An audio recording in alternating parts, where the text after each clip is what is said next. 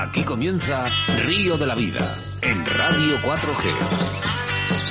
Tu programa de pesca con Óscar Arratia y Sebastián Cuestas.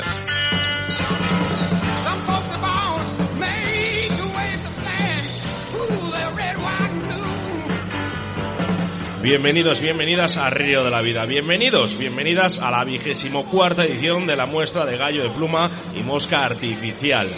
Una feria que sin duda es única en el mundo entero y donde estamos grabando el programa 57 de Río de la Vida y que será emitido el próximo jueves 12 de marzo a través de nuestra radio, Radio 4G en nuestro horario habitual entre las 7 y las 8 de la tarde. Un placer estar aquí contigo y con tanta gente. ¿eh? Lo primero quiero dar las gracias al Ayuntamiento de la Vecilla y a la Diputación de León por apostar por nosotros, por ser el medio de prensa oficial del evento.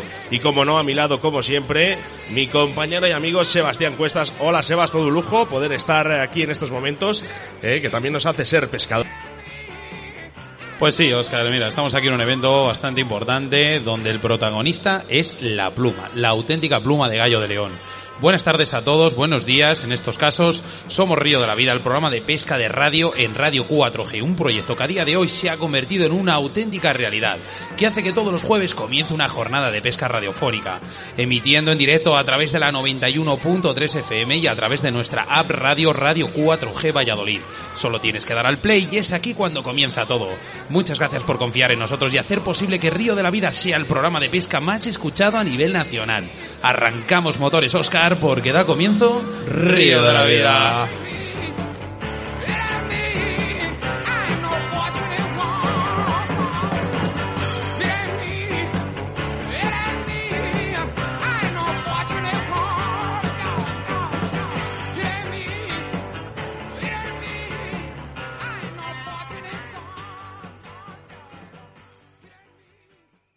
En Río de la Vida con Óscar Arratia y Sebastián Cuestas.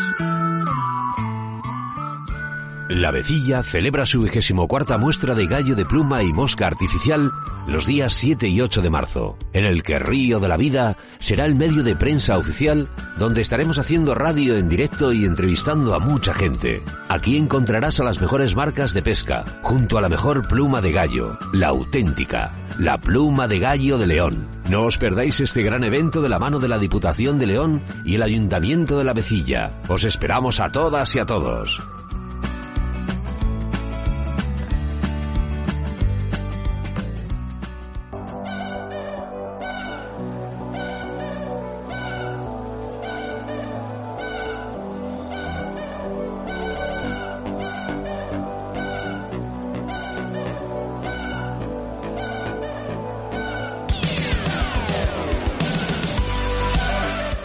Programa 57 en el que estamos grabando desde el pabellón de la Vecilla, que perfectamente está acondicionado para, para esta feria y para este tipo de eventos y en el que vamos a aprovechar tanta sabiduría que está aquí concentrada de tan buenos pescadores y montadores para poder realizar nuestro programa de Río de la Vida. Para empezar, como siempre, la información de caudales y embalses con Sebastián Cuestas, en el que nos dará la información de los cotos de Tolivia y Valdepiélago, en el río Curueño. Qué mejor manera, ¿no? Estando aquí al lado. Pues sí, dando sobre todo información de la pesca de aquí, del auténtico valle, el Valle de la Vecilla. En nuestro debate del día, como no podía ser de otra forma, y rodeado de los mejores criadores de gallo del mundo, hablamos de la historia y de la cría de los gallos de león, aunque qué mejor manera de hablar de la cría de gallo de león que con uno de los criadores de la zona de Curueño, y que está justamente en uno de los stands de la feria. ¿eh? Hablamos de Manín Suárez Álvarez.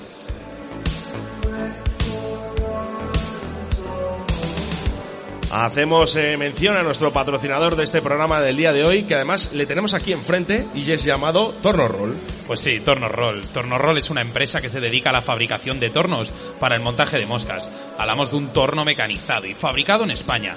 100% garantía de calidad, fabricado con los mejores materiales y totalmente ergonómico. Giratorio 360 grados sobre el eje de aluminio con mordaza extra endurecida que puede albergar anzuelos del 30 al 3.0. Tensor y bloqueo en la misma mano. Pulido para que el hilo no sufra cuando éste esté en contacto con la mordaza. Muelle de sujeción para el hilo de montajes o tinseles. Ligero y garantizado. Puedes localizarles a través de su Facebook, Entorno Roll, o a través de su teléfono o WhatsApp 678-595021. Y es que llama mucho la atención. Mira, aquí tenemos a gente que ya está ahí, ¿eh? diciendo hoy que qué bonito está el torno. Esta persona me suena, ¿eh? es mi tío, mi tío Ricardo Arratia. Buenos días, Ricardo. En nuestra segunda entrevista del día entrevistamos a un auténtico luchador de la montaña leonesa y para ello tendremos sentados a nuestros micrófonos de Radio 4G a Carlos Fernández Morán. Hablamos de los colaboradores de Río de la Vida y son los habituales ya, ¿eh? la autovía del pescador Moscas de León, que por cierto está aquí, eh, nuestro amigo Oscar del Blanco, Vital Vice, Pesca Cañas, Draga Alta, Riverfly y Torno Roll. Hay que recordar a toda esta gente que está aquí hoy en el día de hoy eh, que este programa está grabado para su redifusión el día 12 de marzo en nuestro programa habitual de Río de la Vida entre las 7 y las 8 de la tarde. Bueno, dices que está grabado, pero aquí la gente nos puede ver por el Facebook Live. Mira, hay un montón de gente por aquí. Sebas, un aplauso para toda esta gente. Un aplauso.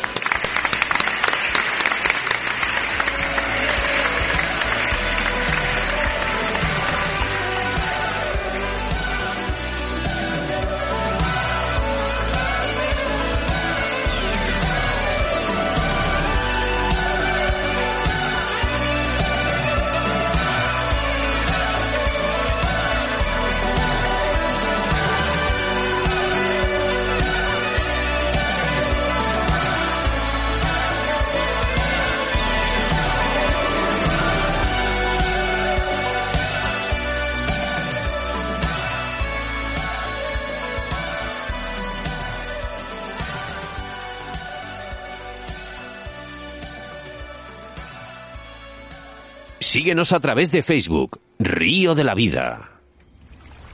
En Río de la Vida, la información de caudales y embalses con Sebastián Cuestas.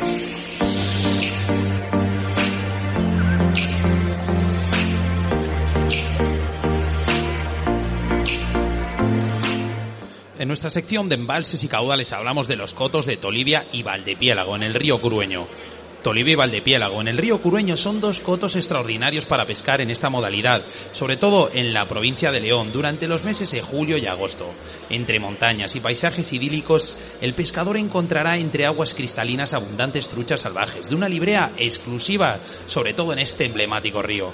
El río Curueño, que nace en el puerto de Vegarada, a más de 1500 metros de altura, ofrece al pescador un verdadero paraíso para el disfrute de su afición sus 47 kilómetros desde Valdelugueros hasta la desembocadura en ambas aguas del Curueño, en el río Porma, presenta buenas y bellas zonas de pesca, pero sin lugar a dudas sus dos cotos son de lo mejor de la provincia pescar en Valdepiélago y en Tolivia es respirar aire fresco de la montaña, oliendo a hierbas y a flores. Aquí no importa el número ni el tamaño de las truchas, lo más importante es pescar con el placer de la soledad, entre montañas y nubes, donde la mirada se pierde tras una rapaz y la magia que te rodea.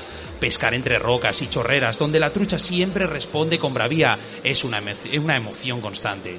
El coto de Valdepiélago comienza en el puente de Nocedo en el Curueño y su límite inferior está en la presa de la Vecilla, aguas abajo del puente de la Vía. Tiene una longitud de 4 kilómetros y 8 permisos diarios. Presenta unas características idóneas para la práctica de la pesca de la trucha en todas sus modalidades, aunque se hará sin muerte. Se encuentra a unos 40 kilómetros de León, con buena red de comunicaciones, tanto por carretera como en tren. La anchura media del curso fluvial es de 15 a 20 metros, aunque existen zonas donde el curueño angosta tanto que no llega ni a los 5, cerrándose sobre las rocas calizas y formando pozos profundos donde las truchas encuentran un buen refugio. El tramo acotado de Tolivia, temporada tras temporada, es uno de los favoritos de los pescadores que nos gusta practicar su afición. El curueño en el tramo de Tolivia es un auténtico vergel para la pesca, a pesar de tratarse de un coto con muerte, excepto los lunes que es sin muerte. El Coto de Tolivia tiene su límite superior en el, en el, puente del kilómetro 14 de la carretera LE 321 de la Vecilla a Cosomera. El límite inferior se encuentra en el puente de los Verdugos. La longitud aproximada de este tramo acotado es de 5 kilómetros. La anchura media del cauce casi siempre no sobrepasa ni los 15 metros. El coto es prácticamente en toda su extensión muy bueno para la práctica de la pesca en la modalidad de lance y mosca seca. Oscar, ¿se podría decir que estos dos cotos son hoy en día una auténtica experiencia de pesca en el Reino de León? A mí me encantaría pescarles durante este año, ¿eh? estas jornadas. Estaría encantado de volver. Pues sí, la verdad que sí.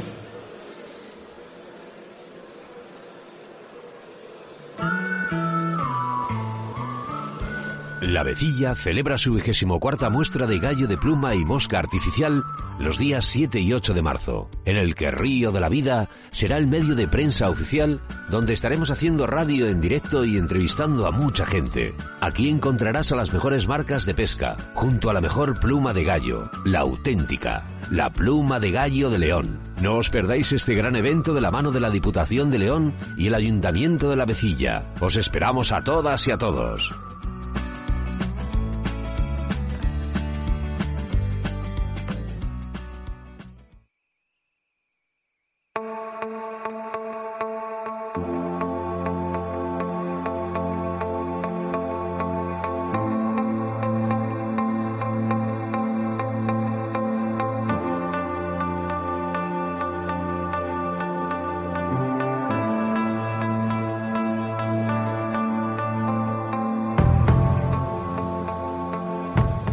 Siglos de historia reconocen al gallo de león como una de las aves más antiguas en nuestro país. Clasificada por colores y pencas en sus dos razas ya en 1624 en el manuscrito de Astorga, diferenciando sus variedades. Nada ha cambiado en siglos, los gallos siguen siendo los mismos en colorido y reconocidos en todo el mundo como las mejores plumas para la pesca. Este gallo solo se cría para utilizar las plumas, ya que el cristal de las mismas, con su brillo, finura y poder de secado, las hacen únicas. Lo más difícil de todo es su cría. Para darse cuenta de ello, basta indicar que en 1960, el primer censo, se contaban unas 100 parejas, mientras que en la actualidad hay unas 2.000. Y cómo no, hablar de la importancia de la pela. Cada criador hace dos, digamos, dos pelas al año, en los meses de marzo y abril. La selección se hace con siete gallinas y un gallo de la misma variedad, y se juntan 15 días antes empezando a recoger los huevos al cabo de una semana. El fallo en huevo oscila entre el 50% y en pollito un 30%, por lo que da una incubación de 300 huevos que suelen llegar a los 15 días más o menos unos 110 pollitos, de los que aproximadamente el 50% son hembras. A los seis meses se les hace la primera pela llamada limpia, siendo entonces cuando se hace la selección de los machos que de verdad van a quedar. Es el único momento en el que el criador sacrifica aproximadamente el, el 60% que quedará. Por tanto, de una incubadora de 300 huevos llegarán a los nueve meses unos 35 gallos, siendo quizás este el mayor problema que encontramos por sus gastos, que representa un gallo hasta que empieza a recuperar la inversión. Lo mejor de todo es que sin ayudas, hasta hace muy poco, han conseguido criar una raza que ha pasado guerras, pandemias, hambrunas, con un solo fin, la pesca. No dejemos que se destruya esta raza única y endémica, ya que el gallo, en el momento que sale de la zona, pierde el brillo, pencas, finura, para que su muestra, por ejemplo, lo puedes ver en los gallos de la India, distintos totalmente a los gallos de León. Se nota, se nota que estamos de fiesta, que estamos en la feria de la vecilla. Oyes la música, Sebastián. Se nota, se siente, ¿no? Veo a la gente que está contenta, que está feliz, ¿eh? que está disfrutando de la feria en este día de hoy. Y sobre todo que tenemos ya a nuestro invitado sentado aquí a la derecha. Esta es la Manín. persona que sí que nos va a hablar del gallo de león.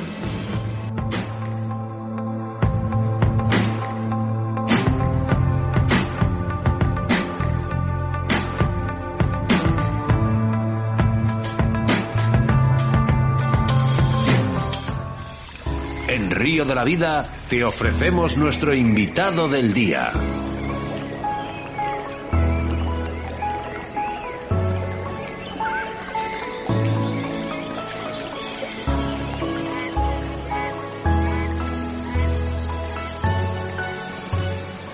Hoy en nuestro programa 57 de Río de la Vida tenemos el placer de entrevistar a uno de los criadores de gallo de león que hoy han asistido a la Feria de la Vecilla. Hablamos de Manín Suárez Álvarez.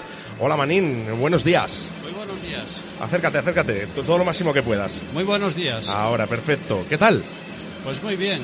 Aquí pasando un día muy bonito en esta Feria de la Pluma de la Vecilla, que ya es la 24, 24 años 24, llevamos ya 24. con ella, y cada vez va cogiendo más auge y, y muy bien, la verdad es que muy bien. Bueno, ¿quién es Manín? ¿Quién eres? Pues mira, yo soy Manín y soy de la Vecilla, nací en la Vecilla y llevo viviendo aquí toda la vida. Buen pueblo para vivir, ¿eh? Pues sí. Por lo menos Y- tranquilidad tenéis. Sí, sí, sí. Tenemos tranquilidad, tenemos un río muy bueno con muchas truchas y por ahí. As- Así que teniendo un río de pesca con truchas, ¿cómo no vas a tener gallos y cómo no vas a ser montador de, de moscas? Yo, te- yo tengo una duda, Manín. ¿Cómo te despiertas por las mañanas?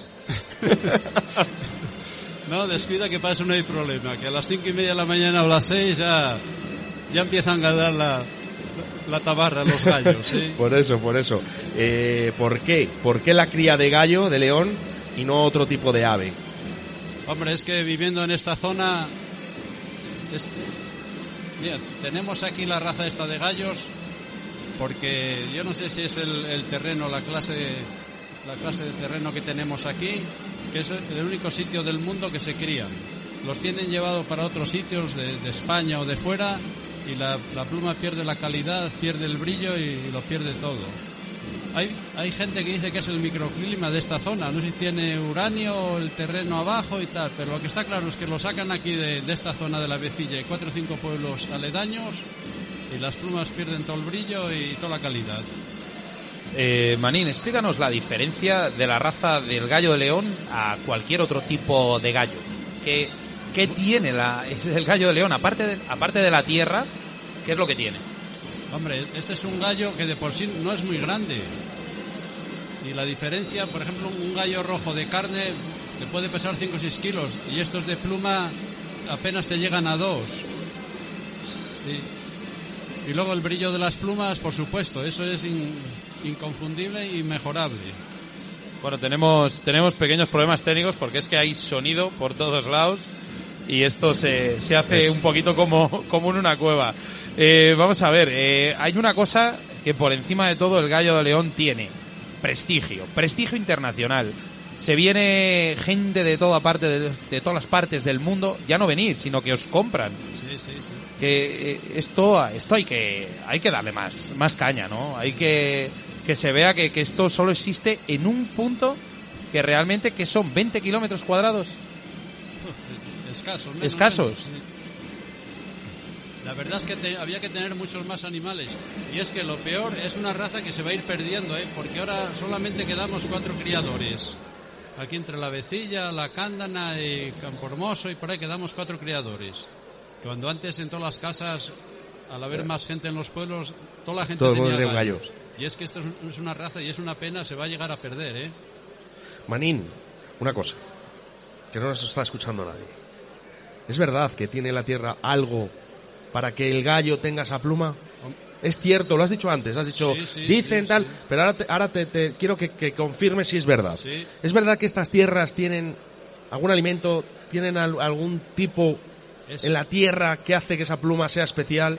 Sí, sí, sí, eso te lo aseguro. Además, eh, de hecho ahí lo tienes, que tienen llevado gallos mismamente para, no sé, para Madrid, para Barcelona, para, para León, mismamente capital y eso, y ya no tienen el brillo que tienen que tener y la calidad. Eso es, eso es incuestionable, que eso es verdad. ¿Cuántos, eh, cuántos gallos eh, tienes ahora mismo en tus instalaciones? Pues ahora tendré unos, unos 100 o por ahí, más o menos. Madre mía. Tampoco puedo tener muchos porque, claro, yo tengo mi trabajo también. Yo tengo mi trabajo. O No- sea que no- compaginas, compaginas todo, ¿no? Tanto la cría como tu trabajo Sí, y... sí. Bueno, de esto sería muy difícil el vivir de ello. Tenemos mucho gasto de vacunas y de las alimañas. Para que os deis una idea, me tengo levantado por las mañanas y a ver 15 y 20 y 30 gallos eh, que los, que los mató, no sé, el- zorro por la noche o la garduña por ahí. Madre mía, pues entonces vivir combatir de con eso... casi imposible. Manín, si hablamos de pelas, hemos comentado antes que, que las pelas más o menos se hacen como dos veces al año. Esto es cierto, ¿no? Hombre, las hacemos cada tres meses. Ah, cada que tres meses. Saldrían cuatro pelas al año. Cuatro pelas al año. ¿Y tienen hay alguna diferencia en las características de la pluma en cada pela o son siempre iguales? Hombre, la, ¿Cambian por las épocas? La, la pela, según va avanzando, como, como bien dijisteis antes, se hace la limpia a los seis meses. Pues luego, a los tres, a los tres meses siguientes, cuando el gallo tiene nueve meses, la pluma ya va cogiendo ya más, más forma y más calidad y eso. Y a medida de que el gallo va siendo pues ya mayor, y eso mayor de año, un año, do- dos años por ahí, la pluma pues es más ancha, tiene más obra que decimos. ¿Hay alguna forma, y te lo voy a decir, para, para torpes, ¿no? Para torpes de que vean una pluma y digan es buena o es mala? Ay, sí, se ve, sí. Es fácil. Por algo viene la gente aquí a, a comprarlo, precisamente. Y encima que vienen el primer día y bien pronto, que hoy a las 9 de la mañana y por ahí Sí. había gente. Pero Por- es una tradición, Manín, ya lo de venir eh, a primera hora y dice, no, la feria empieza a las 11 de la mañana, ¿no? Pero a las 9 yo ya estoy aquí porque eh, siempre intento conseguir lo mejor. Es que hay, hay plumas que, que, que hay muy pocas. Por ejemplo, un indio claro, un flor de escoba bueno y eso, la gente viene y lo lleva. Y ahora, ahora mismamente yo en el stand me preguntaba gente por el indio claro y por ahí y por otra, otro tipo de plumas, digo, pues ya no me quedan. O sea, que se las lleva a las 9 de la mañana. Sí, sí. Bueno, los que hacemos moscas y eso sabemos bien por dónde andamos. Doy, doy fe, Oscar, ¿eh? Doy fe que les he visto y tenías, eh, tenías en concreto uno que estaba cogiendo una cantidad de plumas. Ah, sí, sí, sí. Madre mía. Hay un- una cosa, eh, todo el mundo piensa en el gallo león, pero habrá diferentes razas, ¿no? El, el gallo de león de por sí es este, ¿eh? Sí, pero me supongo que habrá uno que dé un tipo de pluma de un color, otra de Ah, otro. Sí, hombre, ah, la, la variedad, sí. Variedad, perdona. Hay- Hay bastante variedad, sí. Podemos diferenciarlos entre el pardo y el indio. Los, los indios son como grises y los pardos ya son con, con moteado y eso. Pero es que luego dentro de los moteados los hay también de, muchas, de mucha variedad. Pues está el flor de escoba, están los corzunos, hay mucha variedad. Y luego dentro de los indios están los indios grises y los indios avellanaos, el indio rubión, todos esos son indios también. Estaba pensando yo, Manín, digo, jo, digo, para un pescador el montar su mosca y ir al río y pescar es una satisfacción enorme. Pero para un criador, montador de moscas y pescador, ¿no? Sí, sí, O sea, ¿cómo tiene que ser la satisfacción de montar con mis plumas, con mis propias plumas y poder pescar con ellas? Sí, sí, sí. Yo cuando voy a pescar aquí por esta zona del Curueño, ya llevo el aparejo hecho y las moscas porque sé de sobra qué, qué tipo de moscas va a pescar ese día y eso. Y otra cosa que me da mucha satisfacción es cuando me encargan un un aparejo para ir a pescar y cuando a lo mejor van para casa paran allí al lado de mi casa y, y me enseñan la, la- la pesca que llevan. ¿Qué tipo de moscas eh, realizas? Pues yo suelo hacer. eh, esta zona se, se pesca mucho con la mosca ahogada, la típica mosca ahogada de león. Pero también se puede hacer la, la mosca seca, porque la, la mosca ahogada le cogemos las plumas al, al gallo de- del riñón. Y luego está la mosca seca, que es un anzuelo muy piquiñín, y se las cogemos al gallo donde la cabeza, que son muy piquiñinas. Son unas pluminas así, Las pequeñas. las pequeñas y eso. Mira, os podía haber traído un. Para que las vierais, la ahogada y las otras. Sí, sí, no, hombre, luego vamos a tener una charla muy, muy, muy larga, ¿vale? Para que, para que nos enseñes perfectamente qué Sí, plumas sí. son las que debemos de comprar y cuáles no. Pues sí. Eh, como pescador, me supongo que, al igual que cualquiera de los que están aquí, eh, las plumas, mm, sobre todo de gallo, de león, no deben faltar en nuestros equipos de montaje. ¿Qué cantidad de pedidos soléis tener al cabo de- del año? Porque, claro, esto tiene que ser una cosa de no parar, ¿no? Sí. Yo, aparte de las moscas que monto para mí y para, para gente que me las encarga, pues es que nos vienen a casa gente de, de- de todos los sitios, como decís antes, hasta del extranjero y por ahí. Sobre todo para Francia y Canadá y por ahí. Me tienen llevado moscas hasta para los ríos ahí de, de Canadá y, y en Brasil y por ahí eso. Tengo, tengo entendido que los americanos es- están locos. Los americanos. ¿no? Están locos. Con todo, ¿eh? sí, bueno, con todo, ¿eh? Ellos son todo a lo grande. Entonces, cuando compran también son a lo, a lo grande, ¿no? Sí, sí, va, te piden. Tenemos el problema luego para mandarlas. Pa- Por el, por el rollo de las aduanas. Ya, me lo he imaginado. Ya tiene que ir ¿Os certificado. frenan en aduanas eso? Tiene que ir ya certificado por veterinarios de la Junta. Buf. Bueno, ahí vez- tenéis el sello, ¿no? En el que Sí. envolvéis la pluma, que es certificado, Sí. Y eso me supongo que os abrirá las puertas a muchas cosas. El sello de calidad y eso, sí. Manín, ¿qué tendrán los gallos de león? Que es de las pocas cosas en el mundo que los chinos no han duplicado. ¿Te has dado cuenta?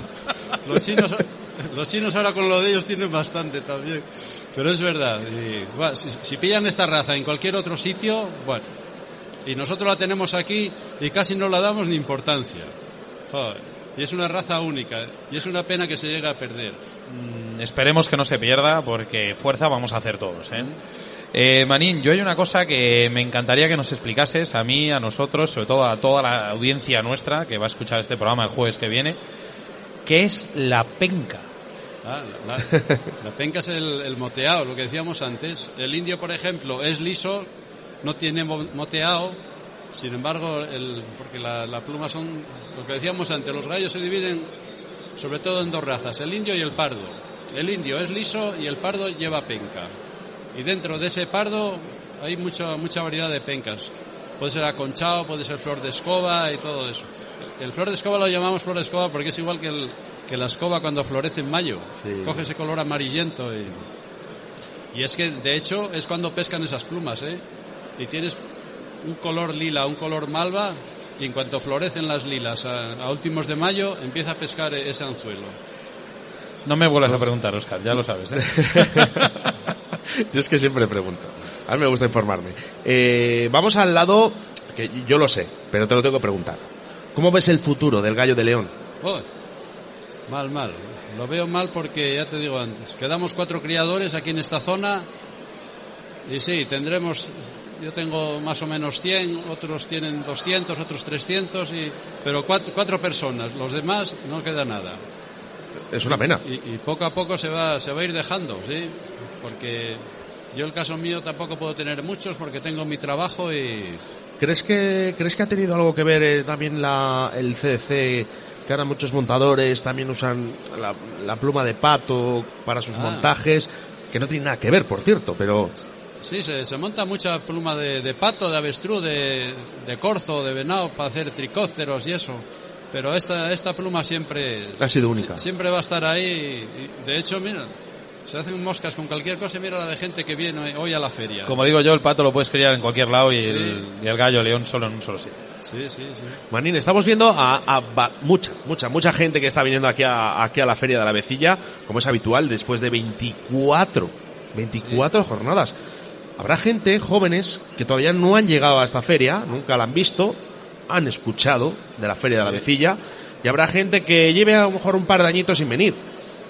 ¿Qué les dirías a esas personas para que el próximo año, si no es hoy o mañana, que, que vengan a la Feria de la Vecilla? Sí, hombre.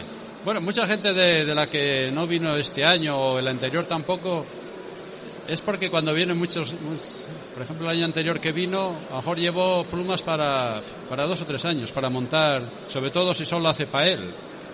Pero sí, terminan volviendo, ¿eh? tanto ellos como su familia.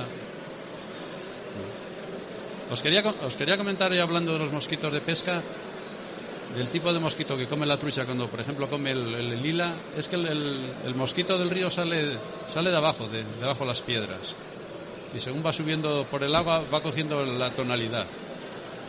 Y cuando están florecidas las lilas en últimos de mayo, sale un mosquito igual, igual que las lilas. Es, eh, eh, por lo que veo, hablas mucho de ello, porque ya es la tercera vez que, que insistes, ¿no? En, en las temporadas, en los colores. Es muy importante. Sí, sí. Es que claro, una cosa es, es hacer moscas y otra cosa es saber compaginarlas para cada época. No pesque igual una, una mosca en abril que en julio.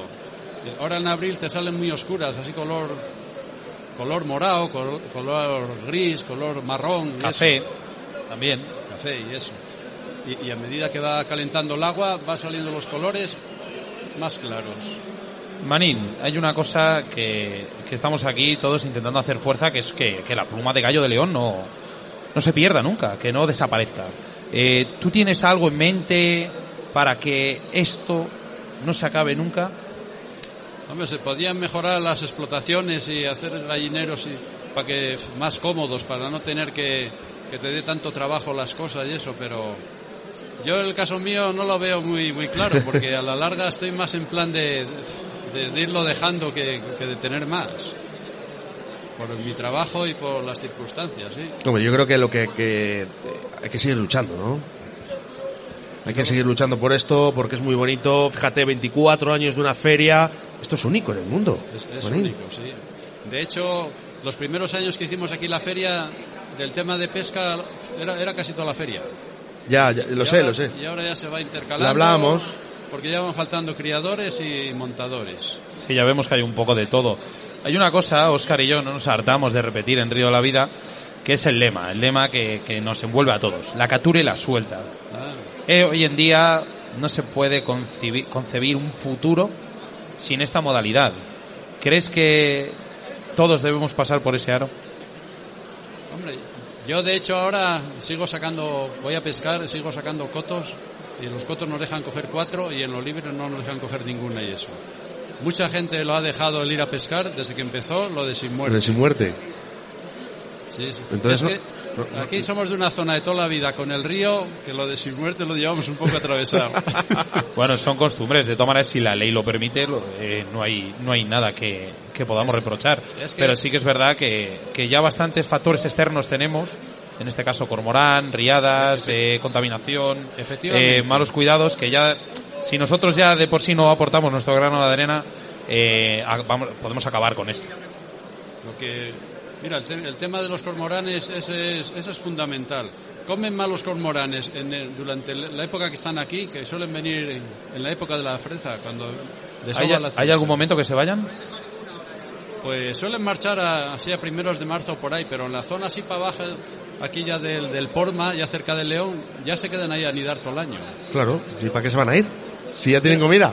Mira, el año pasado abrieron un, los guardas, mataron uno, porque por lo visto a ellos les dejan matar alguno, y tenía tres truchas dentro de la barriga, y tenía una que, que pesaría al menos 250 gramos, y otras dos y eso. Pues tres menos.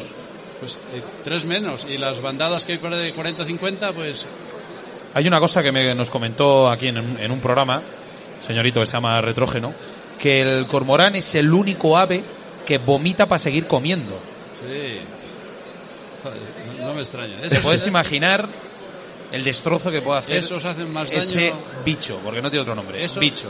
Eso lo comentamos los pescadores con los guardas cuando los vemos, que, que eso no puede ser. eh. No nos dejan coger ni, ni una trucha en lo libre, ni dos truchas, y luego están los, los cormoranes por ahí dos o tres meses. Y calla que ahora dice- decía que iban a dejar matar a alguno, pero a los guardas, que a, la- a la- a los Sí, para, demás, para no. controlar, para controlar. Manín, eh, Valle, pesca, gastronomía, eh, gente, gallos de León. Eh, yo creo que es, vamos, un entorno incomparable para que la gente pueda asistir, ya a lo mejor no son esta feria, ¿no? Pero eh, al cabo del año, eh, la gente que pueda asistir aquí a la Vecilla o al Valle del Curueño, eh, ¿se puede acercar también a ver a los gallos? ¿O, o lo tienen más complicado eso? Hombre, hay, hay- veces que se les enseña eso, pero no nos gusta tampoco por el tema de, de enfermedades y eso.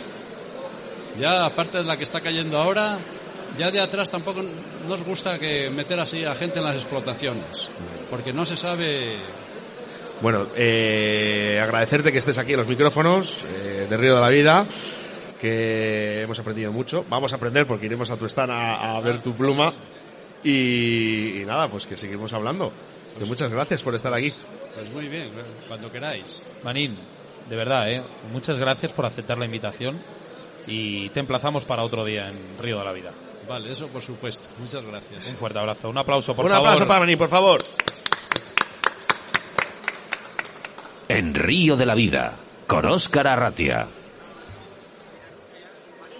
Hoy en el mundo de competición queremos destacar una de las ligas para el año 2020 para todos aquellos que os guste la pesca de depredadores y que realiza uno de nuestros patrocinadores, la Autovía del Pescador. Una liga, una liga con seis pruebas puntuables en seis días diferentes y distintos escenarios con un precio de tan solo 20 euros de inscripción en el que tendrás un regalo de participación, desayunos, comidas y podrás pescar en estos escenarios desde orilla, pato o kayak, barca o catamarán, pero siempre sin motor a gasolina. Para más información, llama y reserva tu plaza a la autovía del pescador al 690-777-493. Repito, 690-77-7493 o búscalos a través de Facebook en José Luengo. Venga, date prisa y no te quedes sin tu invitación.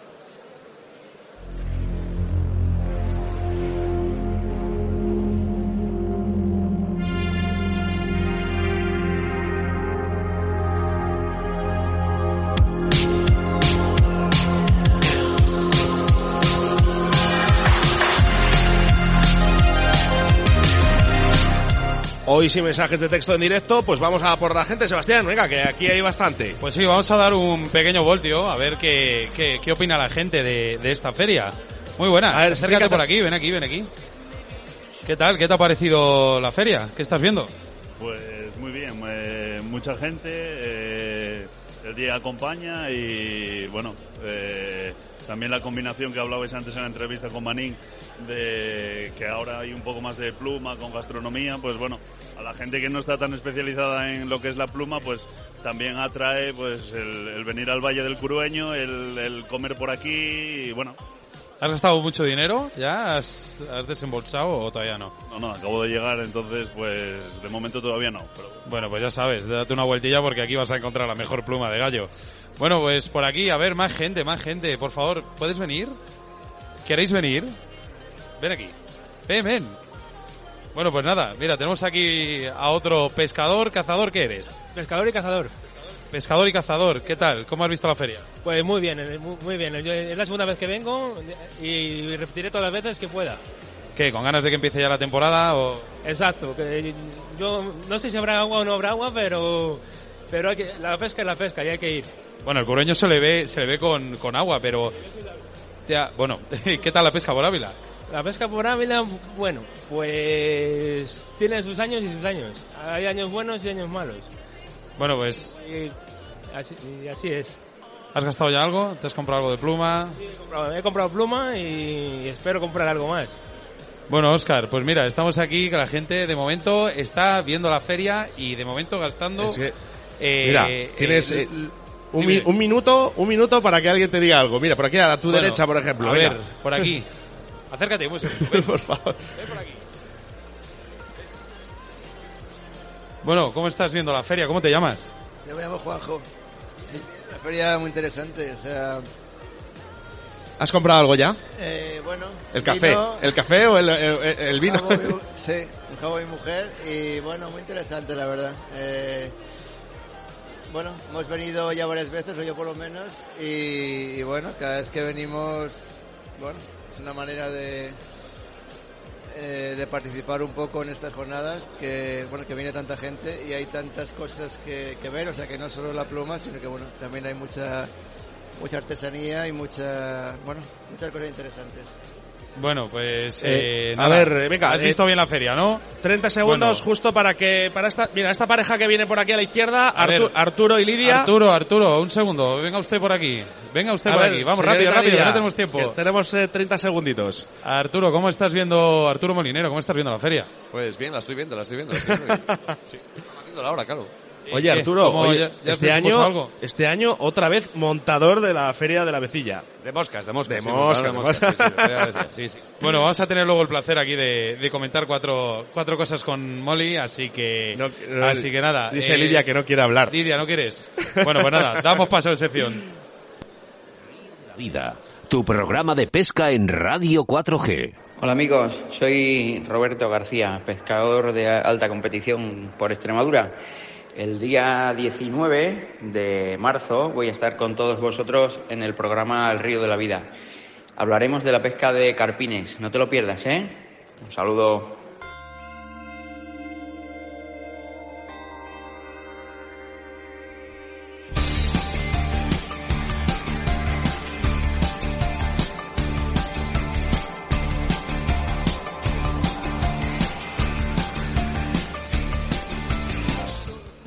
Río de la Vida trabajamos semana tras semana preparando un programa para que cada jueves tengáis a un invitado nuevo. Y es que el próximo jueves, día 20 de marzo, tendremos en los micrófonos de Radio 4G a un conocido. Hablamos de Roberto García Blázquez, todo un experto en el mundo de la pesca de ciprínidos. Y es que en esta entrevista centraremos el contenido en la pesca de carpines.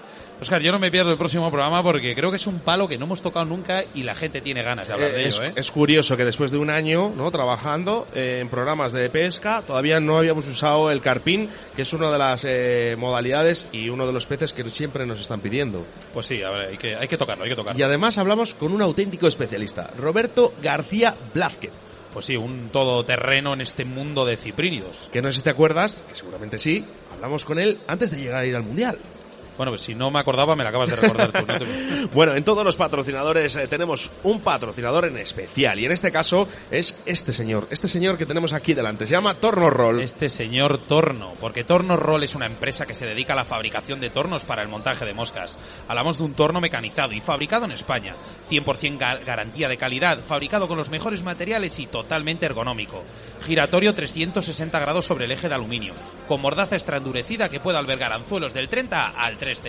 Tensor y bloqueo en la misma mano. Pulido para que el hilo no sufra cuando esté, esté en contacto con la mordaza. Muelle de sujeción para el hilo de montajes o tinseles. Ligero y garantizado. Puedes localizarles a través de su Facebook, Entorno Roll o a través de su teléfono o WhatsApp 678 595021. Y es que es muy importante, muy importante, Sebastián. El medio rural y el futuro de la montaña leonesa pasa por manos de la persona que tienes a tu derecha, Carlos Fernández Morán, un auténtico defensor de sus tierras y especial de su montaña. Os dejamos un poco de buena música y enseguida estamos con todos vosotros.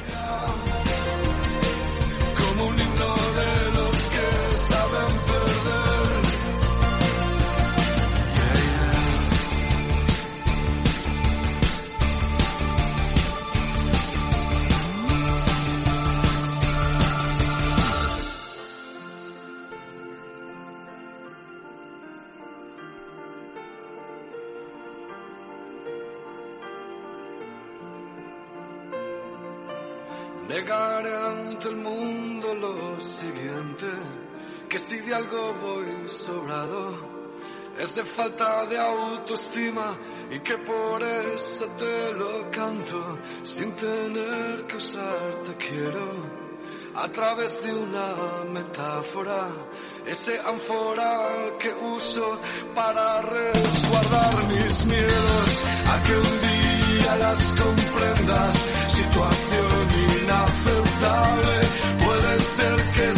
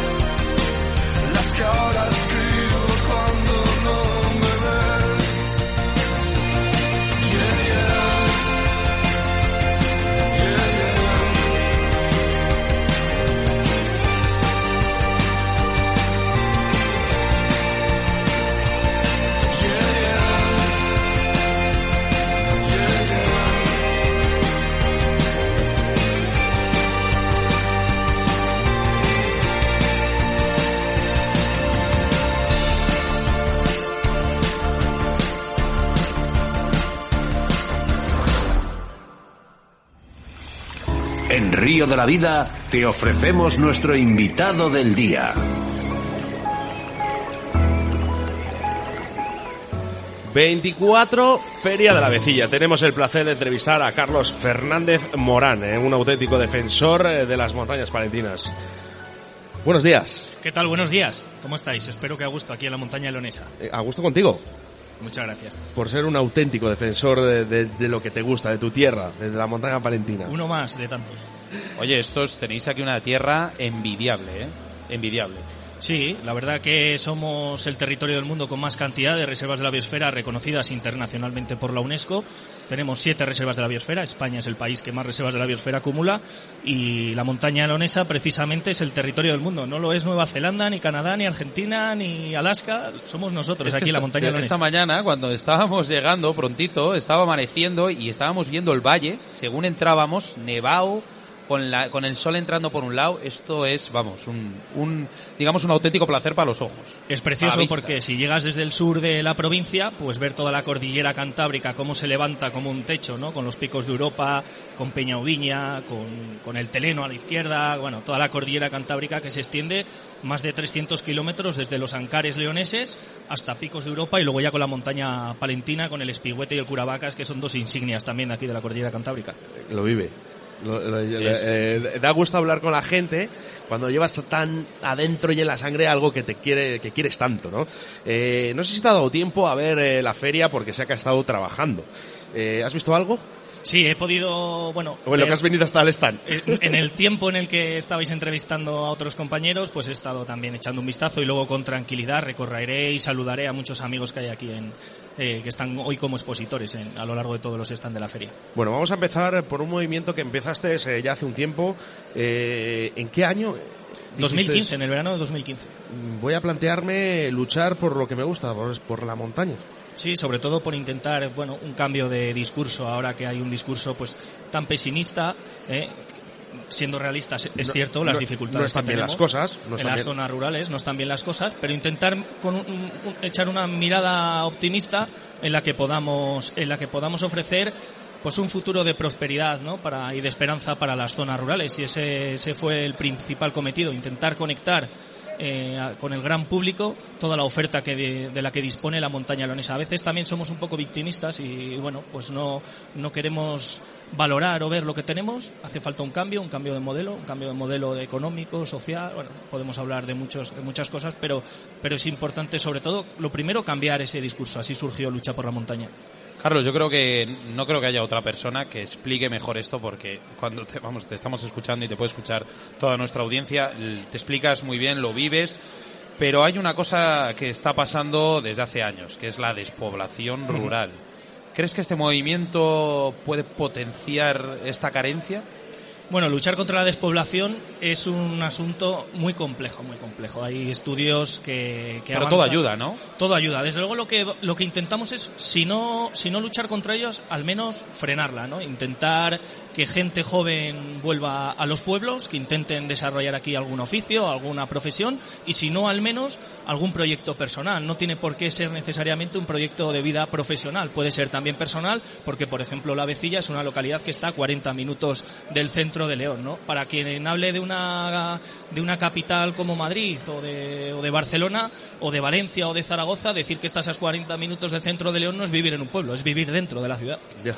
Este movimiento podría potenciar un poquito el- la ayuda a que estos servicios básicos que tiene cualquier, eh, digamos, eh, eh, cualquier ciudad eh, pueda tenerlo el medio rural, estos servicios básicos, por ejemplo, de, de- de- de escuelas, eh, médicos.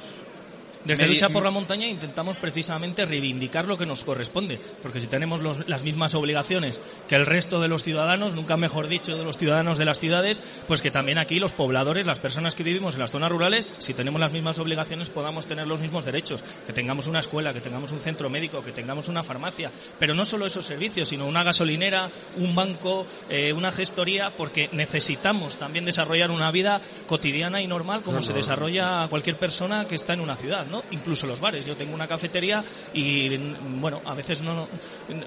la gente que somos de aquí sabemos la importancia que tienen los bares para los pueblos. Bueno, mucha, mucha. Eh, lo que sí que es verdad que para todo esto hace falta ayudas. Ayudas económicas, sobre todo. Eh, es verdad que faltan ayudas en, en este tipo de pueblos. Faltan ayudas económicas. Faltan ayudas y sobran zancadillas.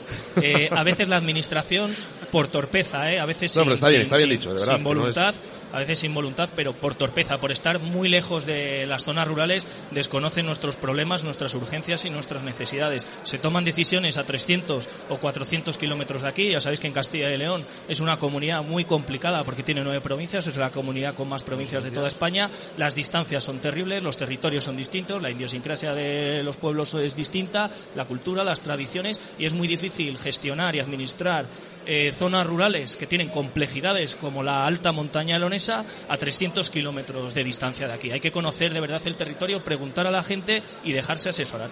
Una buena forma de fomentar eh, todo esto es de que la gente joven vuelva al pueblo.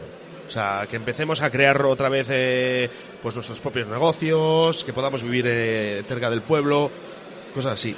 Eh, ¿Qué podrías decir a la gente joven para que se acerque a los pueblos a vivir? Bueno, que pues aparte somos- es mucho más barato y mucho más sano, sobre todo. Vamos a vivir Sí. más años. Y, no- y más barato. Más, Más barato. barato Hay las viviendas, todo. de vehículos, de IBI, de un montón de cosas. Es que aquí en, eh, en la montaña leonesa, quienes, yo, yo pertenezco, yo soy del 85, tengo 34 años y pertenezco a una generación que nos inculcaron irnos a vivir a las ciudades, porque el futuro, la El esperanza, futuro la prosperidad el pasaba por estudiar una carrera y, tener un buen trabajo, una buena posición en las ciudades. ¿Con qué contrasta eso? Que cada vez en las ciudades hay también menos oportunidades. No es verdad que te vas a una ciudad y, de y porque estudiaste derecho eres abogado en un despacho importantísimo. Hay muchísima gente que con 30 años sigue estudiando posiciones, sigue viviendo en casa de sus padres y aquí en las zonas rurales se le abre una oportunidad que quizás no puede encontrar en la ciudad. Antes hemos hablado de las ayudas económicas. Eh, yo creo, y me supongo que tú también, porque esto lo hemos hablado, eh, estas ayudas económicas, eh, potenciarlas más en los medios rurales para el desarrollo de nuevos motores, nuevos motores económicos de desarrollo. ¿Por qué no se hacen en los medios rurales y sí en las grandes capitales? Si es que están por potenciar, si es que en la ciudad está todo hecho. ¿Por qué todos los polígonos industriales tienen que estar en las periferias de las ciudades, colapsando las entradas y las salidas de las ciudades, la contaminación, cuando con un medio ambiente, bueno, con un medio ambiente sostenible y respetuoso, por supuesto, pues somos además siete reservas de la biosfera, pero que también podemos tener aquí algunos centros de producción, ¿no? Motores de desarrollo como el turismo, en primer lugar, porque tenemos una oferta turística que no la iguala a ningún otro territorio en España y prácticamente muy pocos territorios en toda Europa, aunque nos suene a veces raro, porque nos falta ese orgullo y ese y ese fervor, esa pasión a los leoneses que, por ejemplo, envidiamos muchas veces de los asturianos, de los cántabros o de los vascos. Motores de desarrollo como la venta de productos de agroalimentación, que aquí hay varias representaciones de mieles, de quesos, de mermeladas, de, de materia prima como, como la carne, bueno, transformación de otros productos Lo y sobre que todo pagan los- luego los- las ciudades, que lo pagarían a lo que haga falta. lo que ahora se ha tan no lo tienen ahí. Y lo que se ha puesto tan de moda de los productos de agroalimentación, lo sano, lo bio, lo, lo biosaludable, ¿no? Pues no hay nada más biosaludable que una carne, que un queso, que una leche de la montaña leonesa. Y digo yo, ¿para qué me vale comprarme una miel y comérmela en Madrid? Con toda la contaminación. Y además eso, ¿no? El paisaje, la calidad de vida que tienes aquí. ¿Qué- ¿A qué aspira todo el mundo en una ciudad?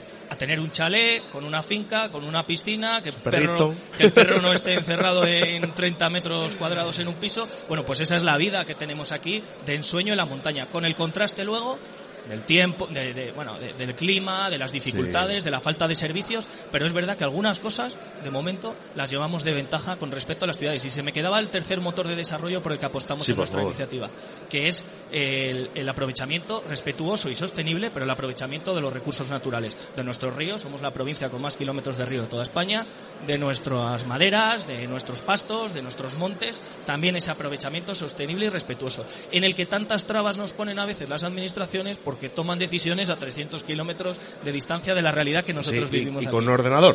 Y con un ordenador y en un despacho. Calefacción que- cuando hace frío y aire acondicionado cuando hace, hace calor.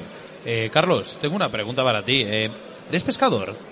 He sido pescador de niño, mi padre ha tenido una afición brutal para la pesca y bueno, aquí todo el mundo prácticamente eh, ha tenido alguna toma de contacto con la pesca y con la caza.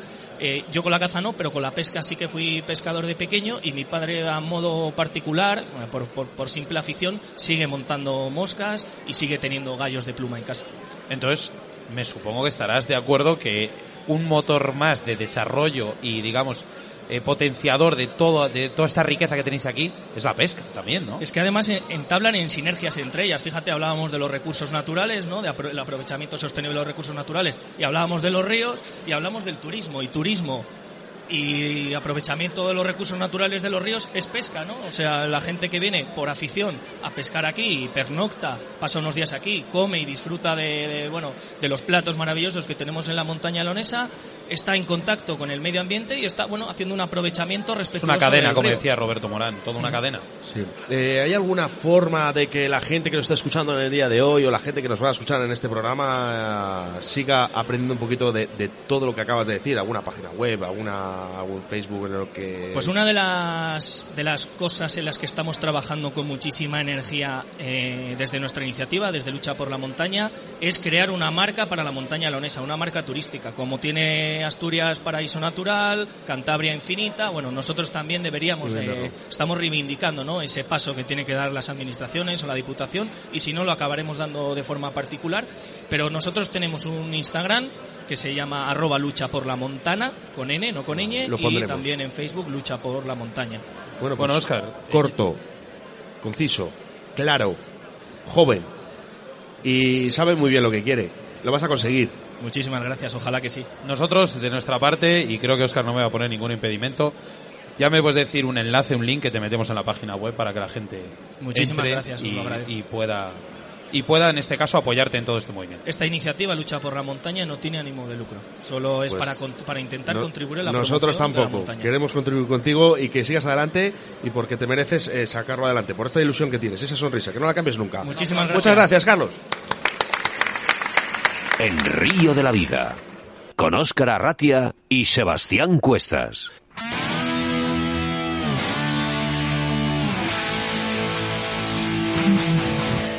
Hola amigos, soy Roberto García, pescador de alta competición por Extremadura. El día 19 de marzo voy a estar con todos vosotros en el programa El Río de la Vida. Hablaremos de la pesca de carpines, no te lo pierdas, ¿eh? Saludo.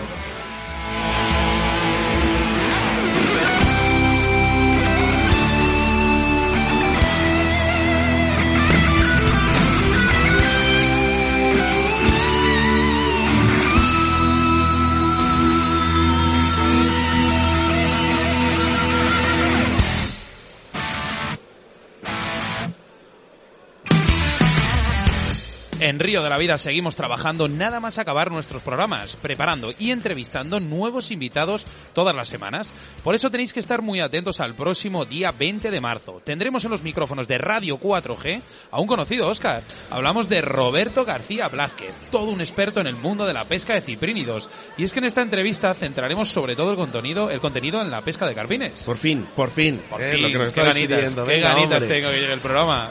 Mira, la gente que hace posible Río de la Vida, la autovía del pescador Boscas de León, Vital Vice, Pesca Oligañas, Draga, Leralta, que tenemos una aquí para que la vea el público, Riverfly, Torno Roll, que además es uno de los patrocinadores del día de hoy. Pues sí, porque Torno Roll es una empresa que se dedica a la fabricación de tornos para el montaje de moscas. Hablamos de un torno mecanizado y fabricado en España.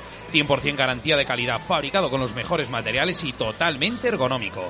Giratorio 360 grados sobre el eje de aluminio, con mordaza extra endurecida que puede albergar anzuelos del 30 al 3 barra 0.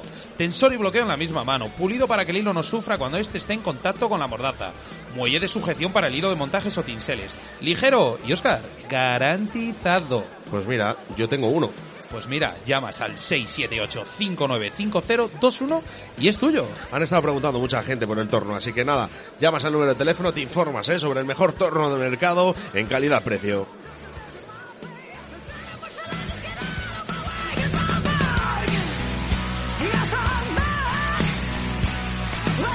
Síguenos a través de Facebook, Río de la Vida.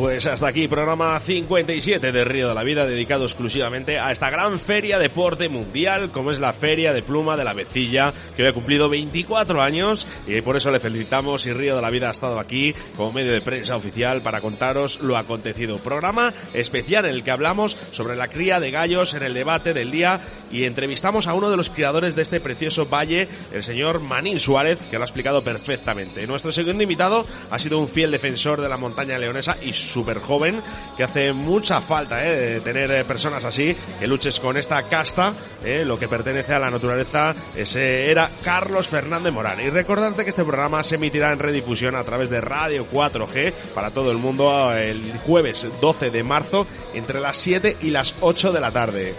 Pues nada, una feria más, un río de la vida más, gran familia formada por todos vosotros. Eh, nuestros queridos oyentes, nuestros queridos patrocinadores. Y es que cada programa tenéis tu cita con la pesca a través de las ondas de la radio y nuestra aplicación Radio 4G Valladolid. Es que no me canso, Oscar, de decirlo, porque es que con esa aplicación le das a un botoncito Y ya y es estás, en todo el mundo. por ejemplo, en la cochinchilla. Pues y ahí nos me es- escuchas. Y ahí, Ahí nos escuchas, eso es. Bueno, eh, te invito, os invito a quedaros, eh, que vengáis por la tarde, que vamos a hacer un especial de la vecilla, donde vais a poder hablar todo el mundo. Así que venga, vamos a comer y enseguida volvemos. Venga, Saludos adiós. de quien te habla, Óscar Arrati, acompañado, como no, de mi compañero y amigo Sebastián Cuestas. Nos vemos.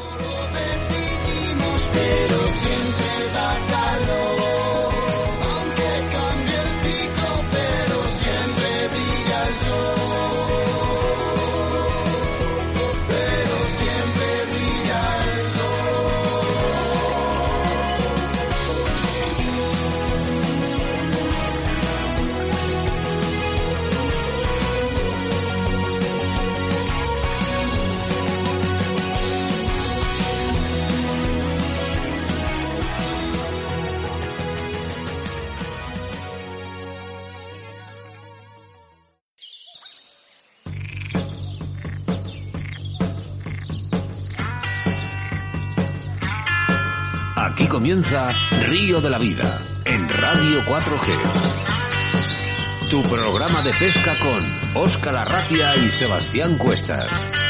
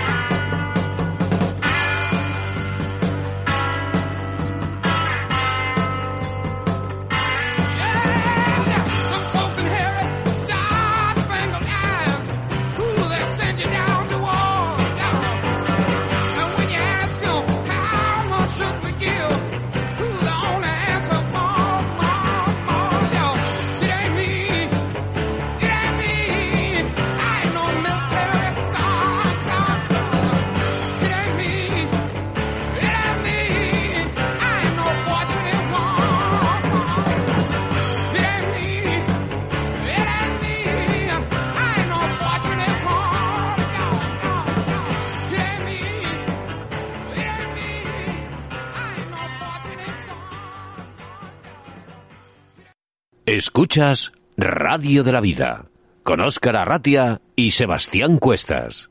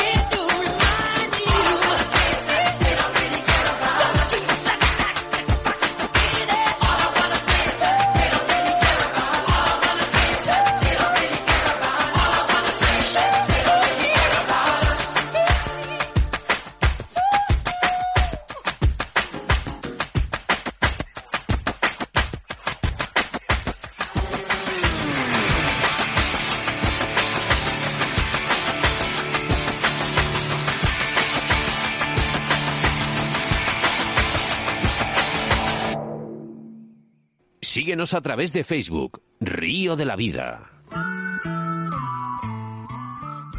La Vecilla celebra su 24 muestra de gallo de pluma y mosca artificial los días 7 y 8 de marzo, en el que Río de la Vida será el medio de prensa oficial donde estaremos haciendo radio en directo y entrevistando a mucha gente. Aquí encontrarás a las mejores marcas de pesca, junto a la mejor pluma de gallo, la auténtica, la pluma de gallo de León. No os perdáis este gran evento de la mano de la Diputación de León y el Ayuntamiento de la Vecilla. Os esperamos a todas y a todos. Continuamos aquí en Radio 4G a través de la Feria de la Vecilla 24. Ya, es el cumpleaños. Vigésimo cuarta. ¿Quién lo diría, eh? ¿Quién lo diría? Bueno, y además eh, nos toca la mejor hora, que es la de después de comer. Pues sí, la verdad es- que tenemos el estómago lleno y estamos muy a gusto. Dice la gente, cuanto más pereza hay, ¿no? La mejor hora. Eh, Pues la verdad es cuando mejores pensamientos te vienen. Así que, bueno, tenemos aquí a, a otro invitado, un, un, digamos, una de las marcas referencias, eh, sobre todo en mi tierra, Valladolid. ¿Vale? Tenemos aquí al gerente, Chema, de JJ Fishing. ¿Quién mejor que tú para presentarte? Buenas, Oscar. Buenas, Sebas. ¿Qué tal? Pues mira, aquí estamos en la Feria La Vecilla este año, que hemos querido probar suerte con nuestra primera feria y bueno, eh, a ver qué tal se da la feria. Parece que está haciendo bastante bueno y está teniendo aceptación el material y la gente está contenta. Hemos visto que en tu tienda no ha hecho, o sea, la gente está continuamente pasando y comprando. ¿Crees que es un año bueno para la feria en comparación con otros años? Bueno, yo creo que también mucha gente por la novedad viene a, a ver el material del que soy distribuidor, como Vicuña Dubin y demás, y también pues por conocer un poco la marca y, y darnos a conocer un poquito de lo que vendemos. ¿Qué destacarías eh, de tu marca? Sobre todo dices, eh, yo vendo dubin, vendo pluma, vendo hilos, eh, he visto que tienes un poquito de todo, ¿no? Que eso es lo que nos gusta a los pescadores. Pero si hay algo que tienes de destacar de tu marca, ¿cuál sería? Pues eh, en general el buen material y la primera calidad que vendemos, ante todo, sea un material o sea otro, pero destacar el Vicuña Dubin, que para mí es un privilegio ser el único Es- distribuidor. eso es lo que me has dicho antes. Sí. Has dicho, Oscar, mira esto, que, que esto soy único. Sí, sí, sí, correcto, porque es un material muy bueno, está teniendo una, mucha aceptación con la gente y, y está gustando mucho, la verdad. Y para mí, pues como he dicho, es un privilegio tenerlo. ¿Y cuántos, cuántos colores tenemos ahí? Pues yo ahora mismo tengo aquí unos 40 colores disponibles, porque he traído más o menos lo que más usa la gente y lo más demandado, por decirlo así. Pero hay unos 59 colores diferentes. Eh, un segundo, Oscar. He visto que en el- es un dubin diferente. Sí, es un dubin. Es un dubin diferente. Yo los dubins que tengo mm, o los que ves en el mercado no son parecidos a- al tuyo, por lo menos la textura. ¿Por qué es diferente? Porque es un dubin de alpaca, que es un animal parecido a la llama, que muchos sabéis cómo es. Oscar, tú has visto unas cuantas estos días por ahí, ¿no? Sí. La- bueno, la alpaca no la que tú conoces, Oscar, la del campo no, que tú muy Ah, bueno, no, no, no, no, la alpaca es No, es que he estado en Chile estos Ah. días. No es por hay- otra cosa. Hay alpacas, hay alpacas. Sí, pues, pues ese animal y Sí, bueno, sí. ellos hacen un tintado bastante especial con una gama de colores amplísima y tiene una, tiene una denominación este, este material que es el tintado que lleva no destiñe, que es muy fundamental para nosotros los pescadores, porque al final Mm, estás todo el rato secando y mojando las ninfas o las moscas, lo que sea. No, y al final estás buscando un color en concreto a la hora de pescar y, y si te va a desteñir, ¿para qué voy a montar algo que luego me va a desteñir y no es lo que yo quiero pescar? Claro, y, y la peculiaridad que tiene este material es que crea una burbuja de, de aire eh, cuando estás pescando que da una flotabilidad y un movimiento a las ninfas pues muy muy, pe- muy peculiar por decirlo así. Bueno, llevas, eh, no llevas mucho tiempo en el mercado. No, llevo- En comparación con otras marcas, por llevan muchísimos años. Acabas de empezar. Un añito un llevo. pequeño empujón, ¿no? Mm. Eh, ¿Cómo lo ves? Porque te estás metiendo en un mundo difícil. Sí, es un mundo difícil, hay gente con muy buenos materiales. Yo tengo la suerte de, por decirlo así, que está teniendo mucha aceptación el material. Tengo buenos consejos de muy buenos amigos, unos de ellos son patrocinadores aquí o colaboradores vuestros. Y tengo muy buenos consejos de ellos que llevan muchos años en este mundo y también me dejo asesorar bastante. Yo creo que más que consejo lo que has tenido es una iniciativa, una iniciativa muy fuerte La gente ahora no se quiere meter en este mercado porque es complicado, es muy complicado. Y has apostado por un dubín que has dicho que proviene de un animal, la alpaca. La alpaca es como una especie como de, como de llama, ¿no?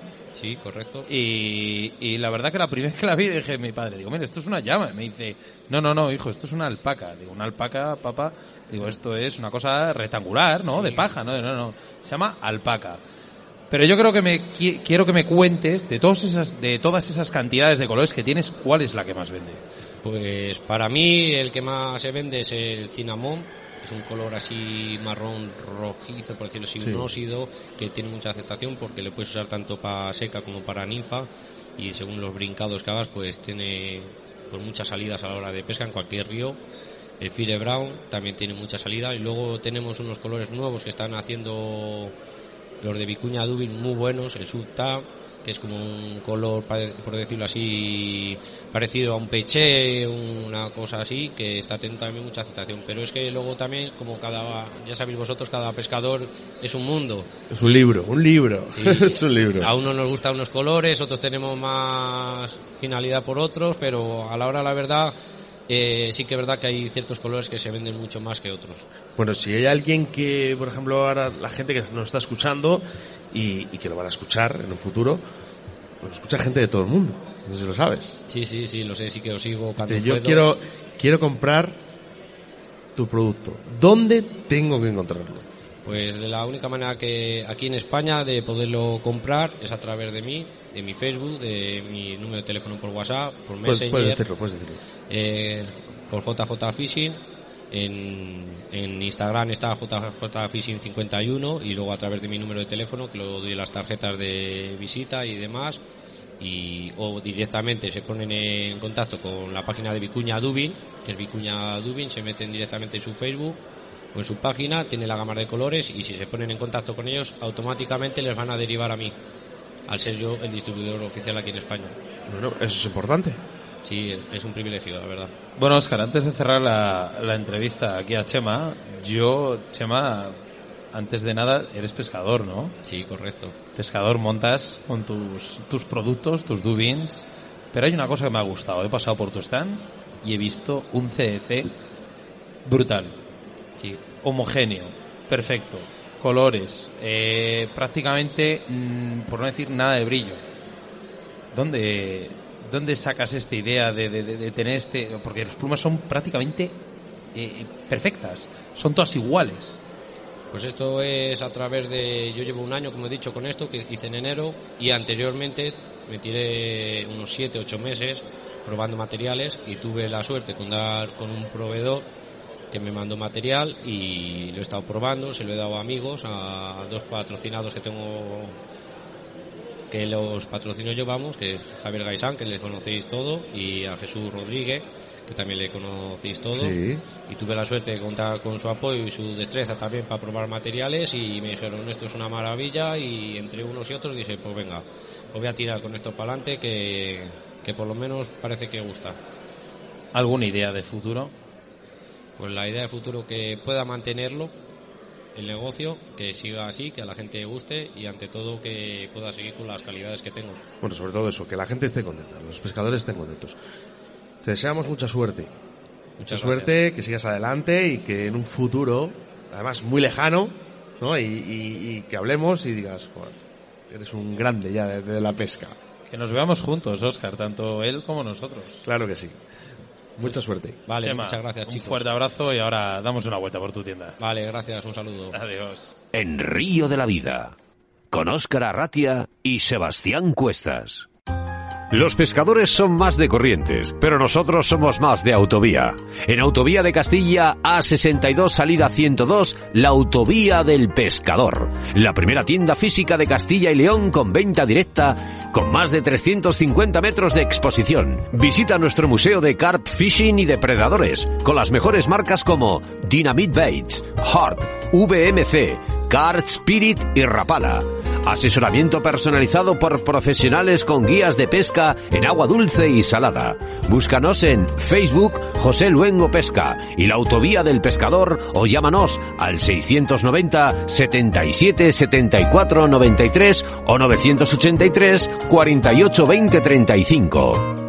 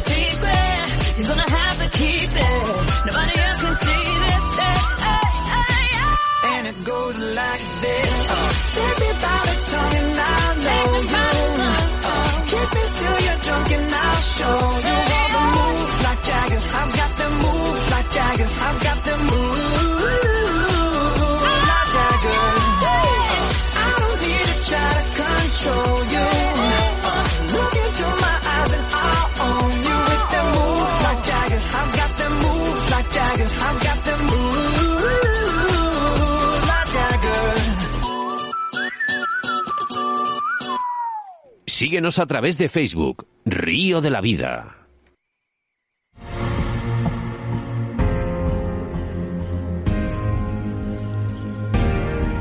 Vigésimo cuarta Feria de la Vecilla aquí en el Valle del Curueño.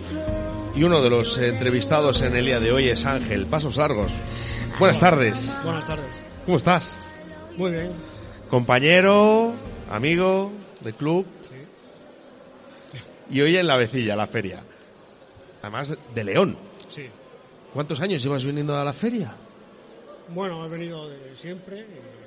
Estos últimos años lo tenía un poco olvidado y bueno, este año me, me decidí a volver y ¿Y cómo lo has visto? ¿Cómo lo has visto? ¿Eh, Bien. ¿Mejor? ¿Peor? bien, he visto más ambiente que estos años de ¿Qué atrás, que estaba un poco paradito y Sí, lo está comentando yo con la gente que este año parece que, que la cosa está un- como más, como más animada, como que la gente tiene, tiene mono, tiene mono de pesca. Sí. Bueno, hay- tiene, tengo, eh. Hombre, Perdona, tenemos. también. Tenemos. Yo creo que Ángel, que es buen pescador, además que lo sé, Bueno, que ahora lo hablamos. tampoco mucho. Sí, sí, lo sé, lo sé, lo sé. Tendrás ganas de que Muchas. empiece la temporada. Sí. Encima al, al montar moscas y perdigones, pues no, Ángel, no Ángel, se te quita. Ángel es un pescador leonés que le gusta montar moscas, ¿eh? no como mucha gente, y además buen pescador. Eso me lo ha dicho la gente, que aparte de buen pescador es buen montador. ¿Cuánto tiempo llevas pescando y desde cuándo? Pues pescando desde siempre. Lo dejé un poco olvidado por temas de fútbol y Ah, que te gusta el fútbol. sí. He jugado bueno, en muchos equipos de León, en tercera división, y cultural, Puente Castro, Pero cultural leonés. Dice, Ullera. "Oh, dice, "Pero mejor la pesca, ¿eh? Y bueno, me quitaba mucho tiempo. y estaba un poco olvidado. Y bueno, a raíz de un problema de salud, Sí. con un buen amigo de club también, que es Iván Pedroche, me volví a meter en el gusanillo y, y ya, pues, A tope. es una locura. ¿Cuántos días ahora mismo generas al año? eh? ¿Cuántos días vas a pescar? Mira, yo el año pasado, que fue el, empecé a pescar en serio otra vez, eh, 53 salidas de pesca. Pues no está nada mal. No está nada mal. ¿Has hecho cotos este año? Cotos no. No has hecho cotos. Suelo pescar libre. Sueles, mira, hay mucha gente que... Zonas libres. Zonas libres. Hay zonas libres Es que como- son es- mucho mejor pienso- pienso igual, que ¿eh? muchos cotos. ¿eh? Yo he hecho cotos, pero yo más, más que... O sea, he hecho cotos no por pescar, digamos, una zona mejor que otra, sino por encontrarme solo Sí, en el río. Yo, por ejemplo, Yo- pesco mucho el órbigo y es una locura. Pescas con 10 tíos delante Y da igual. Sabes que puedes sacar la gorda en cualquier momento. Sale. Pero es Aguantan- una locura pescar así. eh, Aguanta la postura muchísimo, la gente se pasa, lo pisa todo. Lo pisa. Lo pisa todo. Pero yo creo que me quiera. Eso es una pregunta que Oscar sabe que la suelto siempre. Eh, eh, dime tu mosca, por favor. tu mosca favorita para principio, medio y final de temporada en el Órbigo, por ejemplo.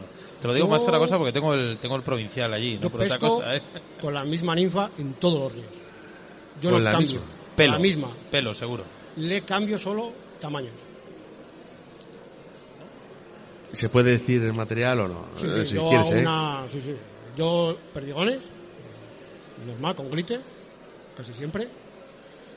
Y el resto, pues, liebre, que poca uso. Yo uso una faisana con un toquecito Pues que un pesca, poco distinto. pesca aquí y en todos lados. Eh, Yo, por ejemplo, yo la liebre casi no la uso. El pelo casi no lo uso. Curioso. Y la gente me dice, estás loco, que va muy bien. Sí, porque supuestamente dices, oreja liebre, eh, para mosca, para ninfa, para, para todo. Yo no la uso. Y mi mosca mosca preferida, una hormiga. Una hormiga. Todo el año. Mira, yo De principio llevo, a final. llevo dos años Hormiga. que comparto tu filosofía. Eh, te pones en escenarios complicados y dices, no, no, no, efémeras pequeñas, eh, no sé qué, tal. En emer- no, no, no, emergente, no, no, no. Pones una hormiga y no se sabe por qué el pez cambia su comportamiento y sube y te toma. Tie- Tienes toda razón, Ángel. Sí, tío, yo llevo montando pues un año y medio y, y no tampoco sé mucho. Yo pruebo, que me gusta montar, tengo tiempo. Háblanos de tus, de, de tus equipos, tu caña, tu carrete, ¿con qué pescas? No importa la marca. Yo pesco a lance, Pescas a a lance. a boya. ¿Qué caña utilizas? Yo uso una vega, una vega acada, eh, acción 3.15 creo que es, o 5.15. Pero ahora se lleva mucho el cingamover este, ¿no? En la bolita esta con la que van los de lance Yo en pesco competición. una boya como la de siempre, pero un poco más pequeñita. Esa que tú de competición yo no la uso, no me gusta mucho. No me- Hay, hay- ¿Y ves diferencias a pescar al hilo que con...? Nunca lo he probado. Entonces no sabes si realmente... No sé la... Nu- Nunca te ha dado, por decir, esta gente está loca con el hilo y con, con sus eh, No creo- lances de, con la mosca tilanceando y, y que vaya esa deriva. Me llama la atención mucho, pero yo soy muy intenso cuando hago algo y sé que si lo pruebo me voy a picar de lleno. me, me vicio. Y no quiero. Si te hablo de la teja bernardina, ¿sabes de qué estoy hablando? Ni idea. La teja bernardina, lo siento Oscar, eh, es una mosca, te lo digo por, eh, por la época de, hace muchísimos años que me hablaba mi padre. Eh, te puedo hablar, por ejemplo, Roberto Morán, toda esta gente. Teja bernardina era una mosca que, una mosca ahogada. Una mosca roja, bueno, te preguntaba por ello, ¿a qué pescabas a ello? Es una mosca que hace muchos años que la gente no, no lo monta, entonces eh, pasamos de, pregunta. Eh, háblanos de, de, es- de esa cuerda perfecta que no te falla. ¿Qué llevas montado? Digo, yo mi cuerda perfecta es... Yo uso una ninfa verde abajo, verde muy brillante, muy brillante. Arriba una faisana y una hormiga. Bueno, programa, programa que va a salir el día 12 de marzo. Aprovecha, aprovecha porque sé que eres un amante de tu familia. Sí, Envíales un yo, saludo. Bueno, mi familia De es- tus niñas, ¿no? Es mucho para mí, es todo. Niñas. Tuve un problema de salud gordo, eh, no fallan. Están ahí siempre, todo el A- día. aprovecha y envíales un saludo por la radio, hombre. Se te pone una sonrisa de lado a lado cuando hablas de ellos. Hombre, porque es que Aprovecha. son, son todo. Yo- no sé, son todo. Han sido mi, mi aliciente para, para todo. Y, bueno, que las quiero mucho y que, que espero estar a su lado mucho tiempo. Ángel, muchas gracias. Muchas gracias. Mm, de, digamos que desprendes mucho cariño. Como estamos Claro. hablando contigo, yo cuando te has puesto a hablar de, de tus peques y de, vamos, de tus pequeñas, pues Se me ponen los ojos vidriosos, Claro, te lo juro. Yo, yo no lo sé, yo no lo sé porque no tengo niños. Entonces, cambiamos. Ángel, de verdad, eh, creo que el tema de la pesca a la leonesa eh, nunca se debería olvidar. eh, creo que siempre debería estar ahí presente porque es una tradición que es eso, pesca a la leonesa, que es el principio mm, de la pesca al bulldog. Sí, sí, lo que más muy divertida. muy- Bueno, yo Accesible a muchos sitios que no llega la mosca seca. Eso es. Que y mi padre pesca muy bien a la mosca leonesa. Y, y pesca mosca también. Y dice que hay zonas y ríos que ni de broma se podían pescar a mosca tan bien como se pueden pescar a, a la leonesa. pues estoy de acuerdo. Porque yo creo que en igualdad de condiciones, dos personas con la misma técnica. Uno a lance y otro. El lance va mucho más. Llega a muchos sitios eh, que no llega. Hay zonas donde puedes colocar los aparejos que no entran. Que no entra, que no- Bueno, Ángel, un saludito para el club. Pues bueno, un saludo para Mosqueros Castellanos, que es mi club, y bueno, mi club o mi familia también. Una parte de mi familia también. Me, co- me acogieron muy bien. y, bueno, encantado. Desprendéis buen rollo ahí en el club, ¿eh? Mucho. La verdad es. No sé, es. Es su familia, es, una, Pues es muy nada, distinto. Que siga, que siga, que por muchos años. Muchísimas gracias por estar en los micrófonos de Río de la Vida. Y hablaremos. tío. Un aplauso, Ángel, por favor, un aplauso.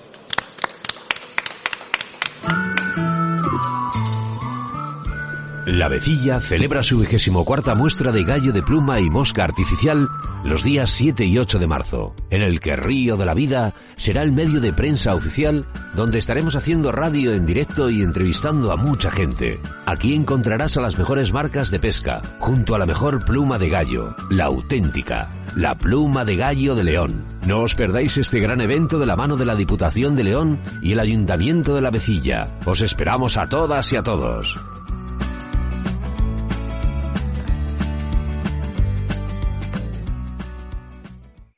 Escuchas Radio de la Vida con Óscar Arratia y Sebastián Cuestas.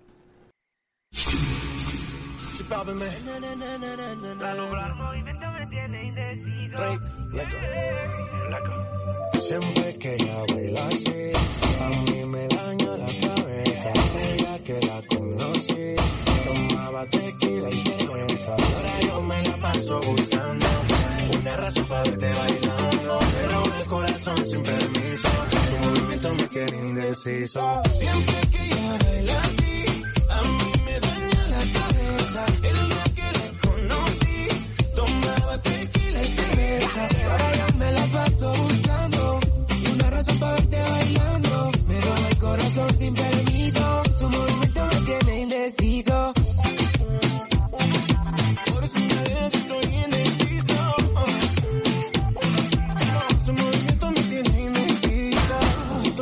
relaciones, contigo nunca habrá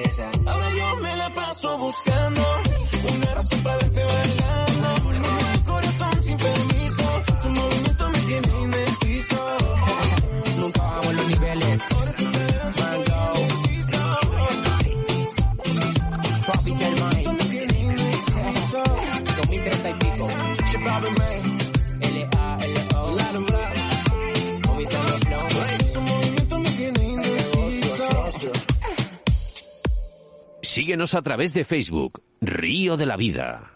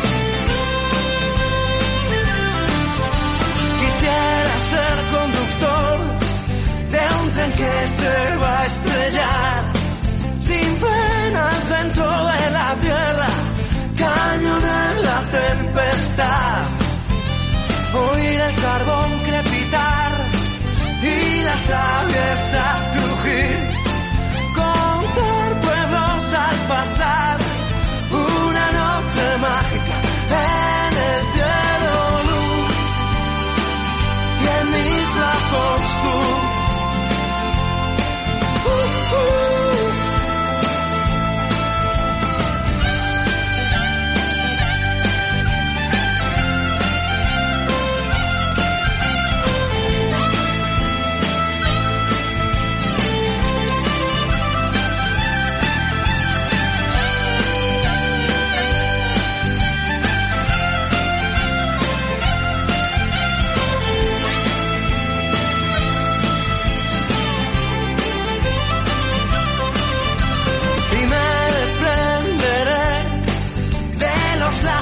que me atan, los grilletes que me atrapan, ellos solo se caerán.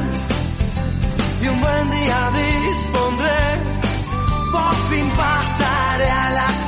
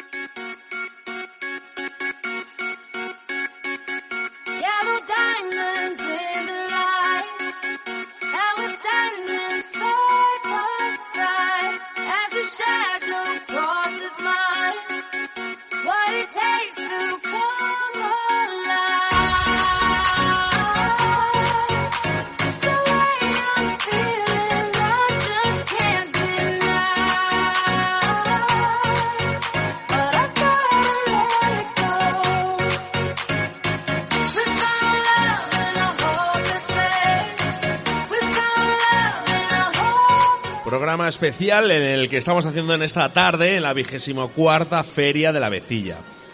Yo ya he comido, pero me ha entrado un hambre, Sebas. Más que otra cosa, viendo los, los quesos de Zarandiel. Claro. Porque tenemos aquí a la derecha a Javier Manzano. Javier, buenas tardes, ¿cómo estás? Muy bien, muy buenas tardes, ¿qué tal?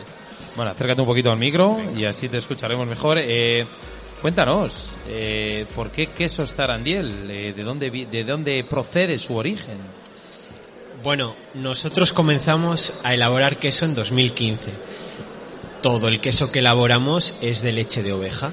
Ovejas que nosotros tenemos, que nosotros sacamos a pastar todos los días por aquí, por las praderas del, del Valle del Curueño. Bueno, bueno, trabajo.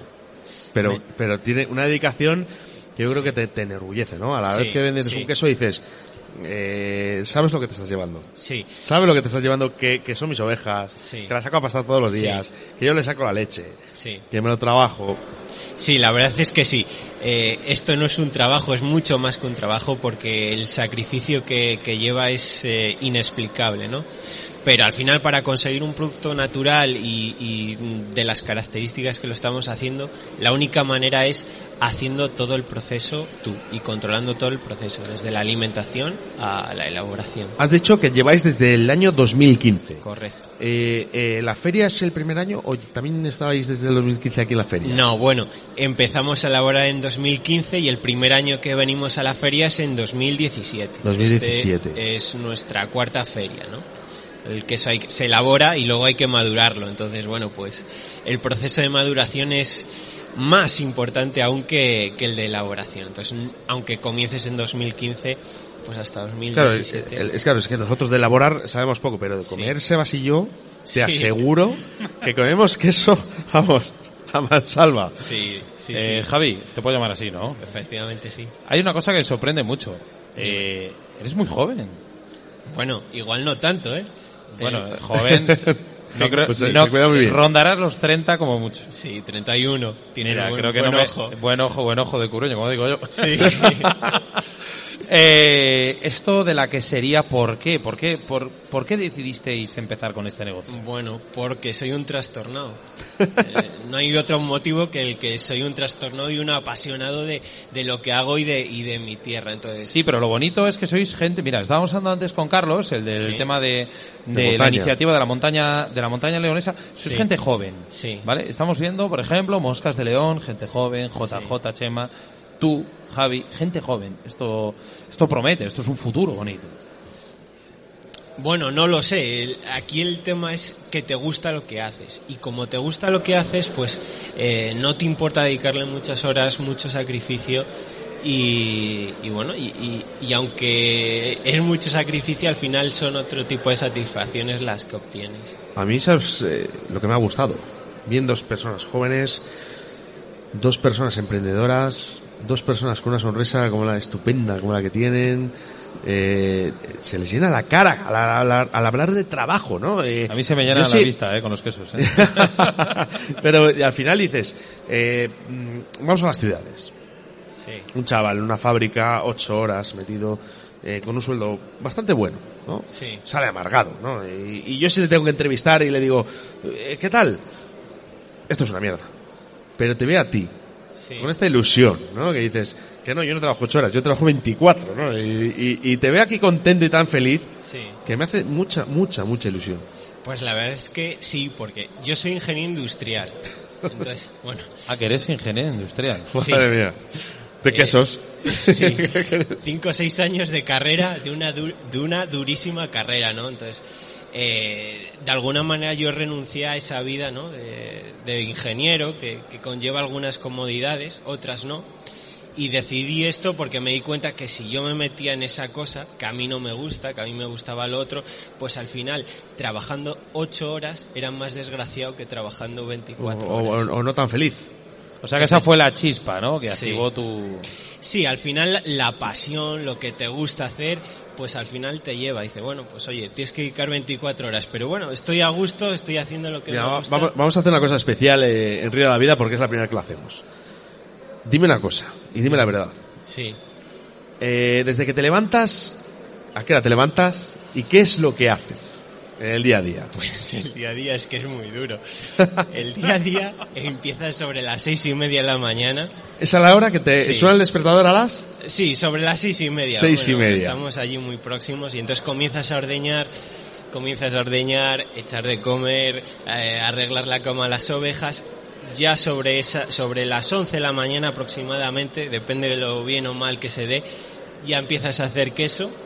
Hasta las dos y media, una cosa así, comes en un cuarto de hora y marchas con las ovejas al campo. Hasta las ahora, ahora en invierno hasta las 6 de la tarde aproximadamente. Y luego es venir, ordeñar, terminar la elaboración y ya al día siguiente otra vez. ¿Cuántas horas duermes? Las que puedo, todas las que puedo, pero Las no son las muchas. que te dejan, no las que te son dejan. muchas. Todo esto para una producción de... Bueno, nosotros tenemos una producción relativamente pequeña, no es Bueno. artesana y es pequeña, pero bueno. Bueno, pero lo que importa es la calidad, ¿no? Yo creo que sí, sobre todo el elaborar un queso, lo que yo digo, natural, sin, sin, sin añadir nada, sin eso eh, lo tienes que hacer en, en producciones pequeñas, si no es imposible. Para, para un futuro, para un futuro. Sí. eh, ¿qué, qué, qué piensas? Porque No, es la- que, a ver, eh, si lo ves desde un exterior, Sí. dices, este tío está loco, ¿no? Un ingeniero haciendo quesos que se levanta a las 6 de la mañana. Tan joven. Para, ta- tan joven. Pues es- Hombre, yo, yo te voy a decir una cosa, porque seguramente luego este programa, ahora la gente le está viendo, pero este programa que va a ser luego en redifusión el día 12 de marzo, ¿no? Y luego la gente eh, escuchará a este chaval, a este chavalín, si le veis con la alegría y con la ilusión que lo está contando, de verdad, no estudies ingeniería, montar quesos No, ahí. No, no, a ver, a mí también me ha gustado la carrera de, de hacer la de ingeniería. Quizá me gustan todos los retos, ¿no? Pero, pero al final me, me di cuenta si, si me metía por ese camino, por esa vida, al final iba a ser muy desgraciado. Porque no iba a estar donde quería, haciendo lo que quería. Y sí, estaría ganando 10 veces más y trabajando mucho menos. Pero, pero sería un desgraciado. no serás feliz. Javi, el, el, el inicio de, de esto de, de la quesería, de hacer quesos, ¿por, ¿por qué es? O sea, eh, ¿es por porque tú ya lo tenías en la cabeza, por tema familiar? Bueno, pues viene de, también por un tema familiar, porque mis padres, bueno, mi familia hemos tenido ovejas siempre. Mis, mis padres compraron ovejas cuando yo tenía tres años. Entonces la quesería fue dar un paso más allá. Transformar la leche de las ovejas, del rebaño. Bueno, tengo, tengo una pregunta. Sí. El proceso. El proceso, a O ver. sea, tú coges a la, a la oveja, la ordeñas. Sí. Bueno, primero ya se tiene que alimentar, hacer Sí. una, digamos, Eso una es buena, muy importante, Una, una buena digestión, ¿vale? Porque si no, no salen buenos quesos. Una vez tú ordeñas la, a la oveja, sí. sacas la leche, ¿cómo es ese proceso hasta que está tu queso en la tienda? Explícanoslo, Vale, por favor. pues es muy largo. Bueno, pues resúmenoslo, por Lo favor. resumiré. Depende de- del tipo de queso que hagas, ¿no? Porque elaboramos mucha variedad, ¿no? Uno de los quesos que elaboramos es un queso de pasta blanda con la corteza blanca de penicillium, que aquí somos referencia como quesería. Este queso lo hemos empezado a elaborar nosotros y bueno, pues eh, nos ha dado mucha fama. Entonces depende del proceso que elabores. Así, estandarizando un poco de un, un queso más tradicional, pues lo primero es, si es pasteurizado, calientas la leche a, a 73 grados. Si es leche cruda, pues directamente a la cuba de cuajar. Ahí la leche se, se siembran unos fermentos, se deja calentar durante un tiempo y se le añade el cuajo. Una vez que tú añades el cuajo, la leche hay que dejarla sin mover para que se transforme, digamos, en una cuajada. Una vez que tú tienes una cuajada, lo que haces es cortarla. Cortarla en dados pequeños, en, en, eh, depende del tipo que hagas, ¿no? Pero en dados pequeños. Y una vez que tienes los dados de queso, lo que haces es quitar suero.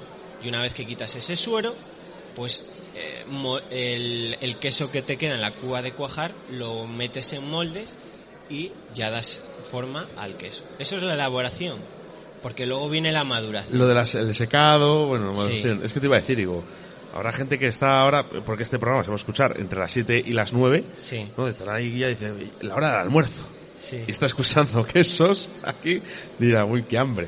Sí. ¿Cómo se maduran? Pues mira, el proceso de madurado es, eh, mucha gente no lo sabe, pero mm, es el 50% del queso, las condiciones de maduración. la temperatura, la humedad, eh, los microorganismos que hay en esa cámara. Para ponerte un ejemplo, si hoy hiciéramos aquí dos quesos, uno me lo quedo yo en mi quesería y otro te lo llevas tú a tu casa o a otras cámaras de maduración. Con las mismas condiciones, ¿eh? Con las mismas condiciones.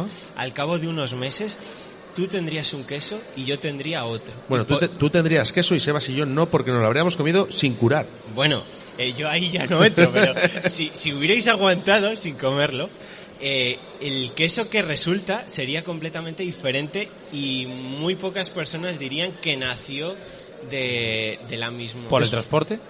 No, por el transporte no, por, el- por las condiciones donde está madurado. O sea, quiere decirse que, que las condiciones que tiene ahora mismo este valle son ideales para, para poder curar un queso. No, no, no es que sean ideales, son... eh, Idóneas, por lo menos. No, no es que sean ni más idóneas o menos idóneas. Es que son las perfectas para ese tipo de queso. Sí, son- te condicionan el queso que haces. Es decir, el queso que yo hago en el curueño no lo puedes hacer en otro lado porque no tienes las condiciones. Oscar, como el gallo, si el gallo le sacas aquí del valle, pues El no es el mismo. el Pues que- el queso el- es el mismo. el- el queso también, El ¿no? queso de Zarandiel, si le sacas aquí del valle, no es el mismo. No es el mismo. Bueno, Javi, oye, encantadísimos de que nos hayas explicado, sobre todo eh, para mí, porque no sabía realmente cómo, cómo se hacía el queso y creo que ahora mismo, eh, antes de que acabe la feria, Oscar y yo vamos a pasar a coger un queso y... Pues ahí estaremos. y cuando eh, nos lo lo que es que comamos... para lo que- para lo que nos va a durar, lo Bueno, no te preocupes que, lo- aunque nos dure poco, Es que lo abre vamos a disfrutar igual. Abre la temporada este fin de semana. Es o sea, que que esa- ya esto que- Esa es la mejor manera de conservar un queso. Ah, sí, co- comiéndolo. comiéndolo. Eso Sí, siempre he sí. dicho yo. Sí, no se te estropea.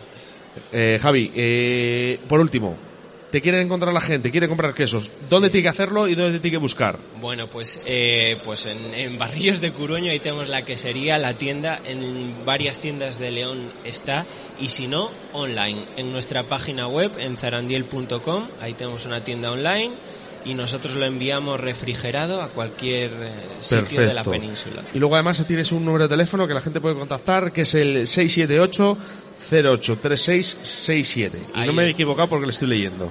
Es correcto, ahí estamos, para lo que sea. Bueno, Javi, pues un placer, de verdad. Y bueno, para toda aquella- todas aquellas personas que quieran probar el queso auténtico de aquí del Valle de Curueño, de Barrillos de Curueño, si no me equivoco. Eso es. Es el primer pueblo que te encuentras nada más salir de, del cruce de. de la- Efectivamente. Es que me quedé, me quedé con el nombre. ya, ya. Sí, señor. Aquí le podéis encontrar. Javi, un auténtico placer estar aquí contigo. Pues igualmente, muchas gracias. Muchas gracias. En Río de la Vida, con Óscar Arratia y Sebastián Cuestas. Why are you keeping me at a distance? All that I'm asking for is forgiveness. Are you even listening? Am I talking to myself again? I keep on staring up at the ceiling, waiting for you to give me some kind of reason. Are you even listening? Am I talking to myself again? And I know you don't owe me your love. And I know that you don't owe me nothing at all.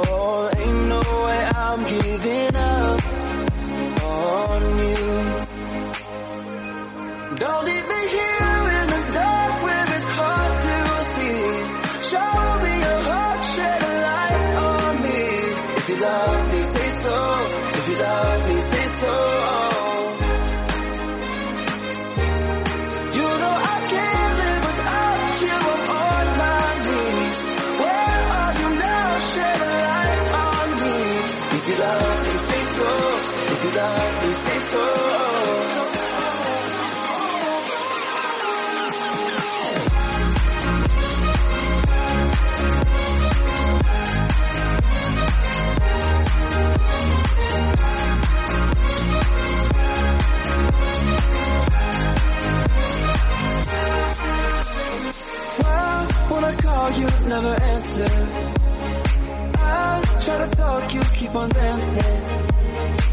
I can feel you on my skin, but am I only dancing with the wind? And I know you don't owe me your love.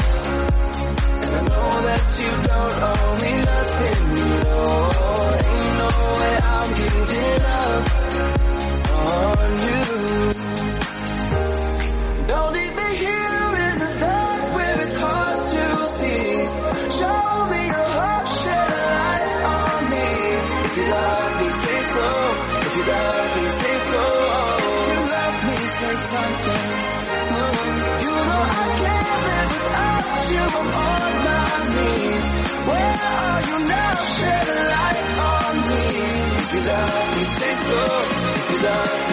Me,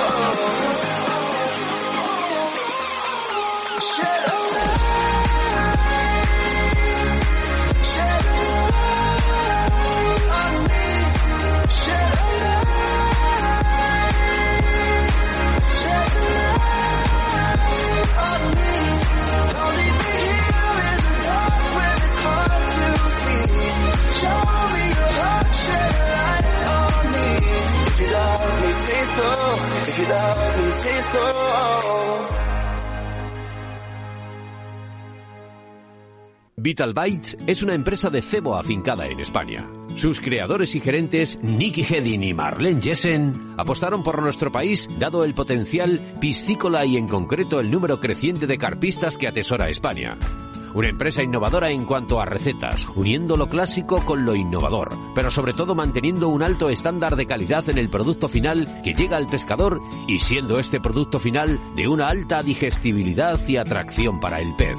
Vital Bites presenta una completa gama de boilies, engodos, dips y food dips, concebidos y creados con las harinas e ingredientes de mayor calidad del mercado. Polígono Industrial La Alberca, Avenida Villajoyosa 151, local 6, La Nucia, Alicante, o llamándoles al 656 95 92 77.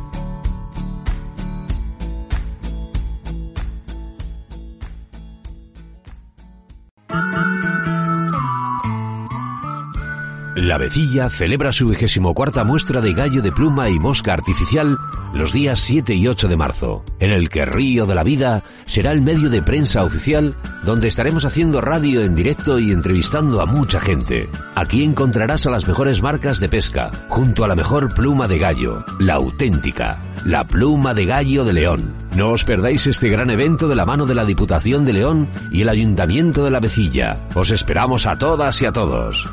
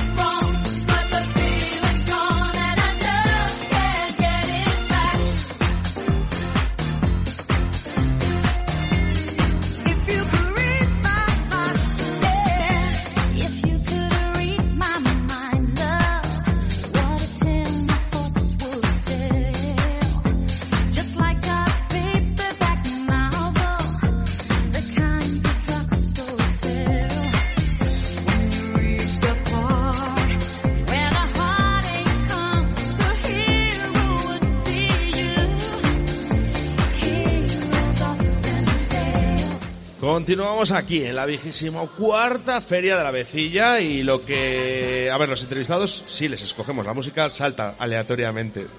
Amigo. Eh, que lo ha hecho adrede, Oscar, que lo sepas, ¿eh? Oye, es que no sé si hacerlo. ¿Rancio te llamo?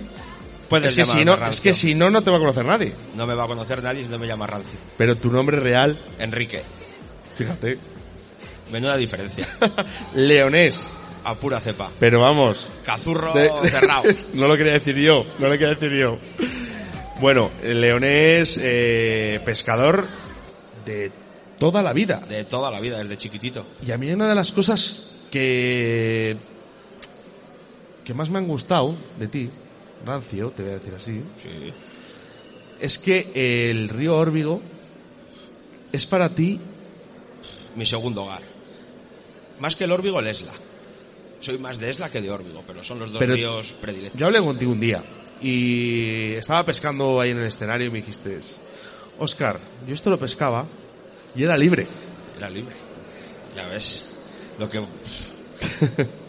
en principio las cosas avanzan y evolucionamos, pero antes de ser escenario, lo que era libre, el órbigo, eran palabras muy mayores.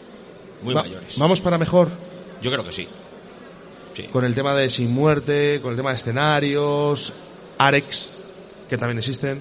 Eh, los ares, para la gente que pesca con muerte, para ellos es una salida, pero el órbigo con los escenarios ha triunfado mucho. eh, tiene una, proba- una población de peces exagerada, muy grandes, pero ahí es donde ya nos metemos en palabras mayores que las- los competidores lo acaban destruyendo a final de año. Te llama Oscar Rancio. ¿Por qué? ¿Por qué tienes ese mote? Seudónimo para que no me conozcan. Ah, o sea, es un... Vivo No. en el escondite. Mira, está, está, está- está- está aquí tu chavalín, no se iba a decir aquí unas palabras. Ven por aquí, hombre, ven, ven a saludar. Ven, que te escuchas por la radio. ¿Cómo se llama? Slatan. Slatan, ¿Eh? es verdad. Slatan. Zlatan. ¿No Ven. quieres venir aquí a hablar? Le da vergüenza. Bueno, Enrique, yo te llamo Enrique, ¿vale? Sí. Eh, creo que creo que has hablado muy bien y has dicho que tu primer hogar es el Esla y el segundo el Órbigo. Dinos qué te aporta uno y qué te aporta el otro. Eh, yo aprendí a pescar en el Esla y para mí el Esla es un río padre, porque es el padre de... todo- Padre Esla, ya. Padre Esla. Es el río padre de todo Castilla y León y es una cosa que los peces que tiene el Esla en formas de tiro genética no tiene nada que envidiar a ningún otro río, pero con mucha diferencia. ¿Por qué bajado tanto? Mucha contaminación, mucha presión, el caudal es muy excesivo en algunos momentos, pero yo siempre lo he dicho, contra más calor haga y más caudal tenga, los peces más grandes salen del. Bueno, ahora vamos a saber la verdad, eh, Rancio. ¿Papá es buen pescador, Slatan? Sí, ¿Cuánto de buen pescador de 0 a 10? 10. ¿Te ha llevado a pescar, papá? Un aplauso, por favor. para Zlatan. No, ¿Y Slatan pesca o, o- o mira papá? ninguna de las dos. Ah, ninguna de las dos. Está, ¿Te estás reservando? Oye, no le guiñes un ojo. sé que te llevas muy bien con papá.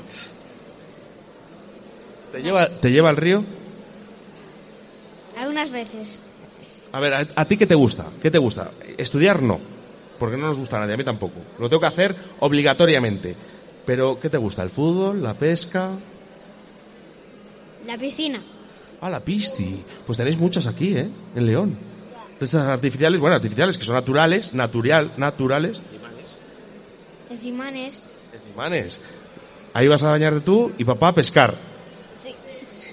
Algunas veces, depende. Y Óscar a marcarse bolos. Bueno, no hay que decir toda la verdad. Eslatan, muchas gracias. ¿Quieres decir algo a mamá? No. No, bueno, ¿qué iba a decir? Se la tiene aquí de frente. Te voy a decir una cosa, los niños son súper sin- sinceros. ¿eh? Muchas gracias, Eslatan. Bueno, continuamos la, la entrevista. Eh, Rancio, has hablado del Esla. ¿Qué te aporta el Esla? Pero no me has dicho nada del Órbigo. ¿Qué tiene el Órbigo? Yo el órbigo lo pesco de principio de temporada hasta mediados de junio. Ya el resto se lo dejo para las grandes élites, que tenemos muchas en León, y que lo disfruten y que se aprovechen como puedan. Acércate, acércate. Ahí. Yo, ya te digo, el órbigo es un río, para Bueno. mí, de principio de temporada. Para- el- pasamos al Esla. Y el Esla a partir de junio, cuando empiezan a soltar agua para el riego, que se pone en 50 metros cúbicos, eh, una presión de caudal muy brutal, que no tienes ni orilla para poderte arrimar, que da miedo. Dices, ¿dónde vamos con este caudal que tenemos? ¿Y dónde me voy a meter yo? Que voy a acabar en Miranda do Douro. Ya, luego, y lo, lo frío que está. Y lo frío que está, pescamos a 9 grados. Tú llegas- ¿Cómo es, ¿Cómo es posible esa temperatura del agua que tiene el Esla en pleno mes de agosto? Que es que estás, estás media hora y te duelen los pies. Para eso están los baldes de neopreno. Oye, que, que- que A ver, sincero. Oye, ¿podemos, podemos pasar de río, podemos hablar del Porma. A mí el Porma me gusta mucho. Ya no es el, para mí ya no es el río de, de, de Del hace, sueño, no. de hace 15 años. 15 años, te lo digo porque me contaba mi padre, no porque la haya disfrutado yo, pero me, ¿qué le pasa? ¿Por qué no, por qué no es el mismo río de antes? Dicen que tiene mucha presión de cormorán. Y, Y, no sé- y posiblemente sea eso, ¿eh? También lo tiene el Esla, pero el Esla tiene peces cuando todo el mundo dice que no los tiene. El Esla los tiene muy grandes, o es porque no se los pueden comer por el tamaño. O, o- o que a lo mejor en el momento que se meten dice, esto está tan frío que yo me vuelo para arriba y me vuelvo para donde he venido. También tienen mucha comida en el envase de Riaño y, y lo tienen mucho más fácil para poder coger bogas o carpas en el mismo Riaño que pelear por una trucha en el río Esla. Te voy a decir, tenemos un problema con los cormoranes. Muy gordo. Y el león Más. le tenemos muy gordo. Muy gordo. Y hay que solucionarlo de alguna manera. Eso es cosa de la administración y es el que lo tiene que, que solucionar. ¿Por qué será cuando hablamos todos de un, de un mismo tema y estamos todos de acuerdo? ¿Por qué la administración no nos hace caso? ¿Qué pasa? ¿Que se piensan que a lo mejor queremos erradicar algo sin motivos? Eh, tampoco eso, es que si te pones a mirarlo fríamente, es una especie que no es invasora, porque nadie la ha metido aquí. Ella, No, viene, bien. ella viene por su propio peso. Y Es alóctona. es alóctona, pero ella ha veni- ha venido ella, no como el cangrejo señal o la trucha arcoíris que la repueblas tú, si no, no lo habría. El cormorán ha venido él por su propio peso, ha dicho, Sí, me vengo para aquí. Lo que pasa es que se, se- se queda porque realmente tiene tanta cantidad de comida. Nuestros ríos han sido, han sido. Es un emigrante. Tan más. trucheros. Un emigrante. Los emigrantes vienen buscando mejor solución para sus vidas y esto, estas aves, pues para su mejor desarrollo, su mejor hábitat y todo, pues se lo han encontrado aquí y aquí están a sus anchas. ¿Que hay que regularlo un poco? Sí. Pero claro, ahí cada uno ya puede ver cómo quiera la cosa. Que no pasa esta temporada Sin ir al Esla. que nos, nos volvemos a ver, ¿eh? Seguro. Cuenta con ello y al Esla tenemos que ir, ya lo sabes. A 50 Me enseñas metros. esos truquitos que tienes Ese- aquí, aquí por León, ¿eh? Ese famoso que sé que son chinotauro. muchos. El son famoso muchos. chinotauro. Oye, eh, Racio, la última vez que coincidimos, coincidimos en el escenario Carrizo. de Carrizo y hacías... me Ganaste en la la- provincial. La, antipesca. La antipesca. Eso es un secreto, eso no lo voy a contar. Bueno, pues... eh, Si te lo eh, cuento te tengo que matar. Posponemos, posponemos el segundo programa de Río de la Vida con el rancio, con la antipesca, que prometo sacársela, ¿eh? No lo vas a conseguir. Bueno, pues, oye, un aplauso para Rancio, por favor. Riverfly es tu tienda online de pesca a mosca de primerísima calidad con los mejores precios. Productos exclusivos de la marca Riverfly como anzuelos, dubin, hilos de fluorocarbono y de montaje, tungsteno y el mejor CDC del mercado. Si necesitas material de primera calidad, no dudes en teclear riverfly.com o en su Facebook Ricardo Vergaz Lozoya y en Riverfly Pesca a Mosca. Instagram Riverfly Pesca a Mosca o en su teléfono 653 92 70 49. Escuchas Radio de la Vida con Óscar Arratia y Sebastián Cuestas. I've been lost inside a million eyes.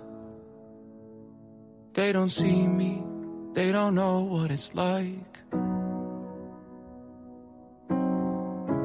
Draining colors into black and white. No one's reading all the words that I write. Feel the weight of the world in my bones. Try to swim, but I'm sinking alone. Always falling in the deep unknown. Now I'm fighting with my hands up, hands up. Feel the bullets from your head rush, head rush. I can see you, but I can't touch, can't touch. Cause I feel numb. So infected with your bad blood, bad blood. Keep on running till it blows up, blows up. Real love. But I feel numb. Silent voices to a distant crowd. I'm still singing, but there's no one around. I keep screaming till my lungs run out. But no one listens, no words coming out. Feel the weight of the world in my bones. Try to swim, but I'm sinking alone. Always falling in the deep unknown. Now I'm fighting with my hands up, hands up. Feel the bullets from your head rush, head rush. I can see you, but I can't touch, can't touch. Cause I feel numb. So infected with your bad blood, bad blood.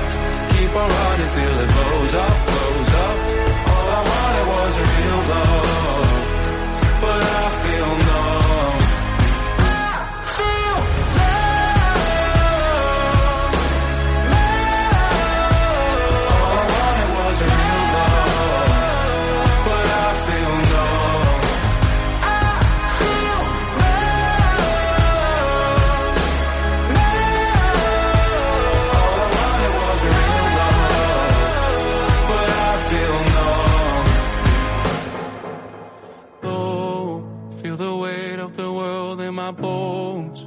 to swim, but I'm sinking alone. Always falling in the deep unknown. Now I'm fighting with my hands up, hands up. Feel the bullets from your head rush, head rush. I can see you, but I can't touch, can't touch. Cause I feel numb. So infected with your bad blood, bad blood. Keep on running till it blows up, blows up. All I wanted was real love. But I feel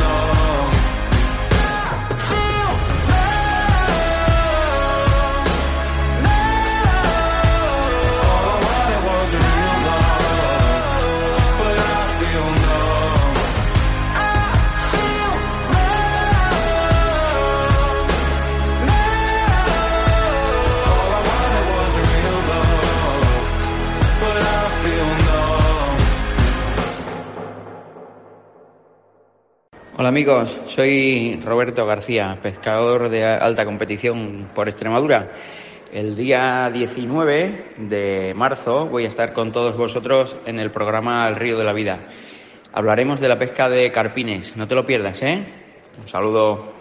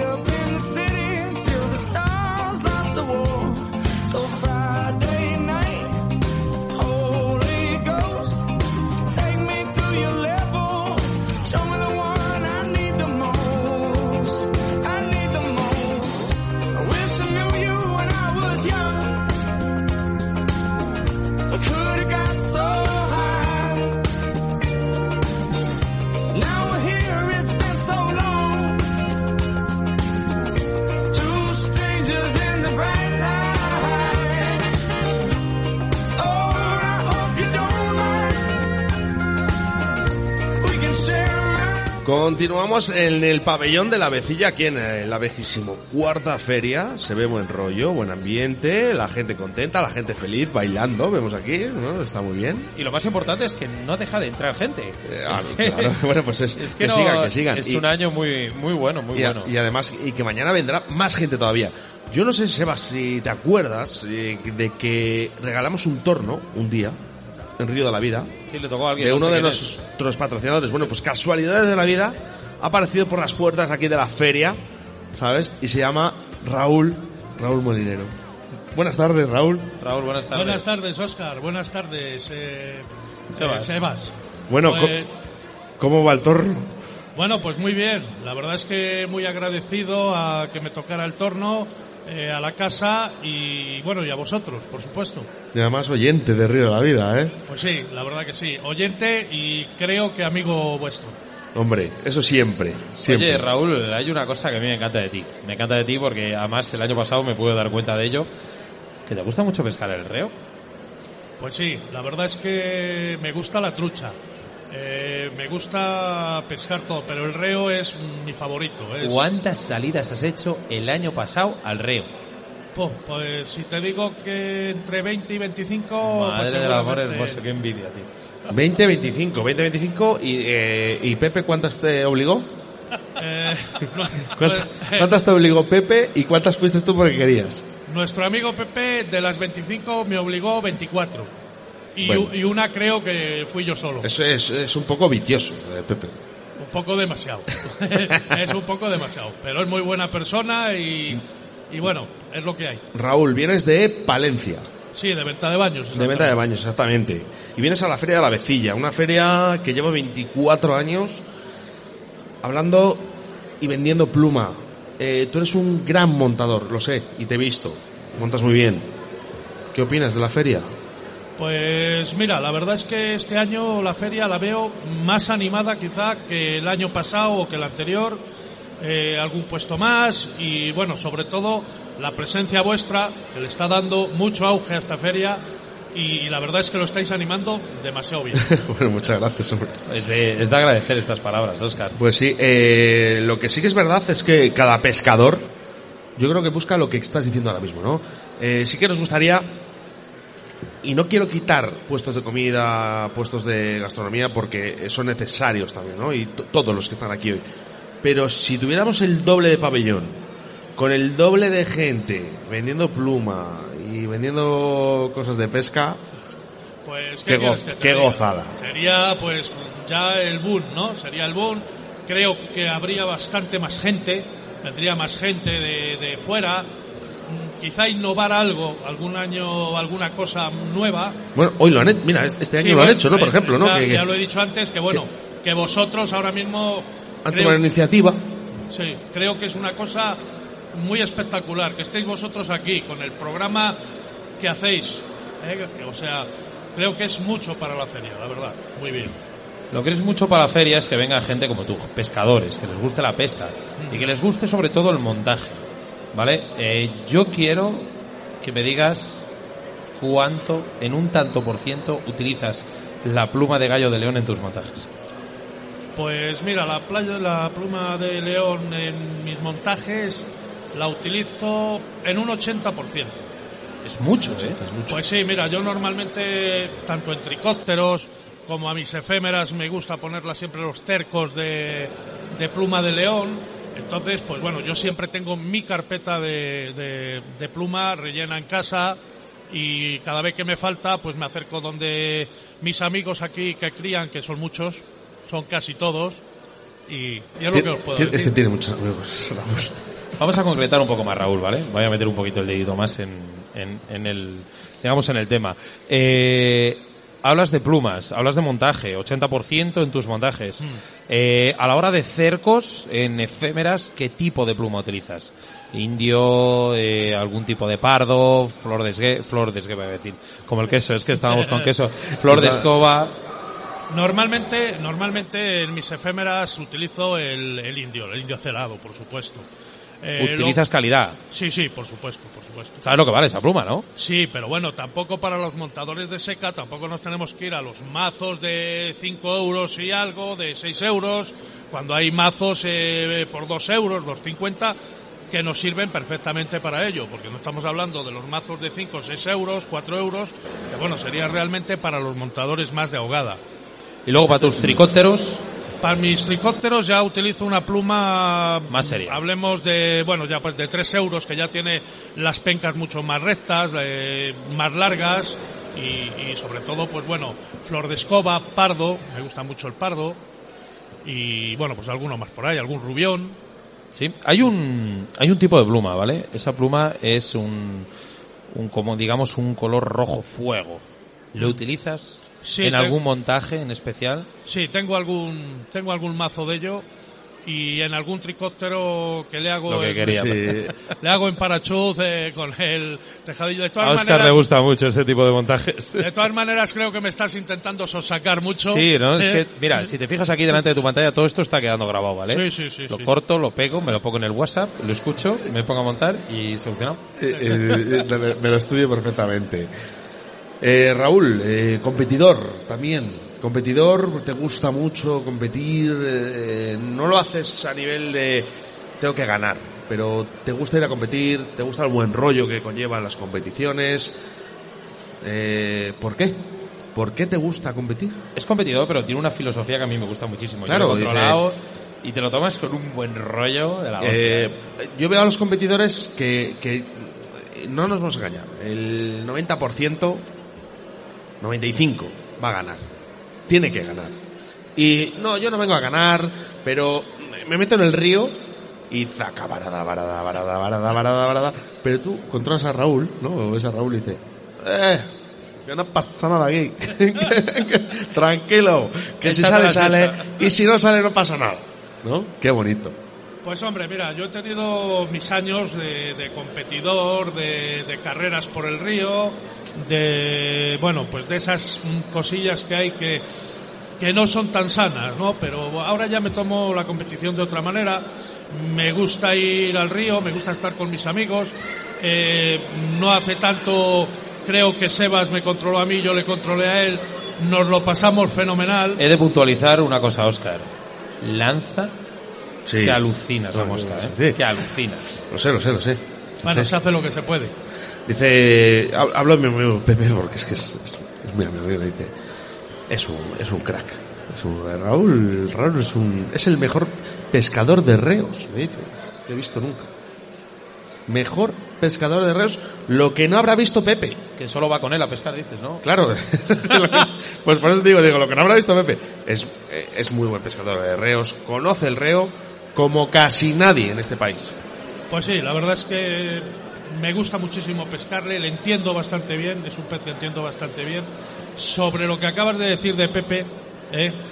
Pepe es muy buen amigo mío, me hace mucho la pelotilla, hace mucho la pelotilla, Bueno, porque sí. me tiene ahí muy en el torno. Digo yo que me haces unas hormiguitas, digo yo que no sé qué, y, y- y lo sabe muy bien por aquí algún amigo mío de potes. Es- que no, lo sabrá, lo sabrá, lo sabrá. Ah, de ¿Eh? potes. Bueno, Sí. ahora hablamos.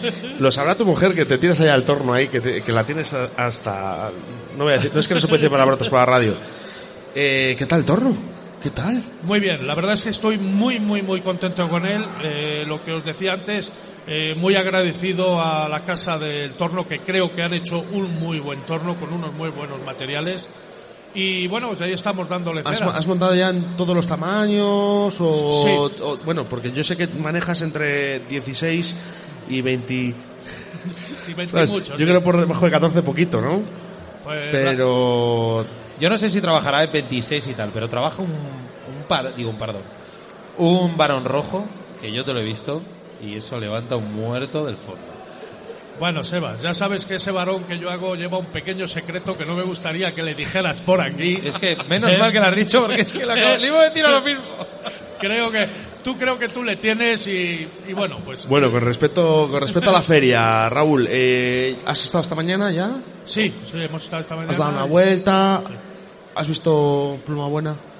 Bueno, sí, he visto, bueno, pues como los eh, criadores tienen, pues he visto pluma buena, he visto pluma de mejor, mm, mediana calidad, y bueno, luego pues ya si nos vamos a colgadera y demás, pero bueno, en definitiva creo que sí, porque creo que por aquí hay pocos que tengan pluma para decir pluma mala, ¿me entiendes? Ya. Quiero, quiero terminar esta entrevista, Oscar, con una cosa eh, referente a la feria y referente a Raúl. Raúl, nos están comentando aquí los criadores que esto tiene, tiene muchas papeletas para desaparecer. No la feria, sino la pluma. Pero es que después de la pluma sabes lo que viene, ¿no? Sí, sí, por supuesto. por supuesto. ¿Crees que hay alguna solución por parte de... Ya no la Diputación de León, porque lo hace todo por esto, sino ya por, por tema de, de- de- a niveles nacionales? Pues no lo sé, no lo sé, porque la verdad es que, bueno, pues mira, el futuro de la pluma, pues le veo que van a tener que lucharlo mucho. Van a tener que lucharlo mucho porque ahora mismo les están también, creo que, poniendo muchos problemas en importación, porque sabes que importan plumas. Y bueno, hoy mismo, después de comer, estaba hablando con uno de los criadores de, de aquí y me ha dicho que bueno que le habían puesto muchísimos problemas para importar pluma a Estados Unidos que, Sí. que suelen importar Eh, bueno ahora con la historia esta de que tenemos de, de- Que no nos podemos dar ni la mano. Eh, exactamente que casi casi ya no nos podemos ni abrazar pues Bueno, claro. había uno antes que daba el codo. Bueno. bueno yo te voy a decir una cosa yo ya me cuesta hasta besar a la mujer por si acaso ¿eh? Bueno, lo corto, ¿eh? Lo corto. Pasa, pasa- pasa por aquí, por favor. Pasa por aquí. Pasa aquí con nosotros. Pasa por aquí. Pasa por aquí, siéntate aquí, ahí al lado de tu ex marido, digo, marido. Ponte los cascos. Dime, buenas tardes. Buenas tardes. ¿Cómo se llama usted? Acérquese aquí al micro, no tenga miedo. Monse, Monse. ¿Cuántas horas se tira al torno este tío? pues toda la tarde. Toda la tarde. Todas las tardes. ¿Y pescando? Pues también bastante. Bastante. Y tú estarás un poco cansada ya, ¿no? No, ¿Cómo, cómo convive la mujer? Te voy a decir una cosa, porque lo sé. Sé que eres una mujer espectacular porque le dejas pescar siempre que quiere. Sí. Que me lo ha dicho un pajarito. Sí. Un amigo que tenemos en común. Pero tiene que ser fastidiado, ¿eh? No. Vamos a hacer un plan. Me voy a pescar. Me tengo que ir a pescar. ¿Sí o no? Sí, sí, el que vaya, yo le dejo. ¿Y tú qué haces? Yo. ¿De compras? Por ahí, en casa, con las amigas. La tarjeta de crédito, bien. Bien, de bien. compras. Se, se retiene, se retiene. Pero bueno, últimamente la verdad es que eh,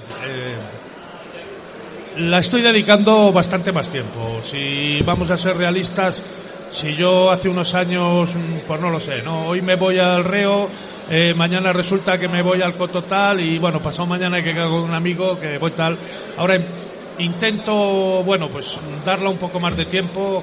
Ha habido muchos años, Muchos años. que me ha aguantado de hoy me voy a una competición a tal sitio, hoy me voy a esto y tal. Y ahora lo que te digo, intento, bueno, pues si pesco el sábado, intentar pasar el domingo con ella y, y de ahí.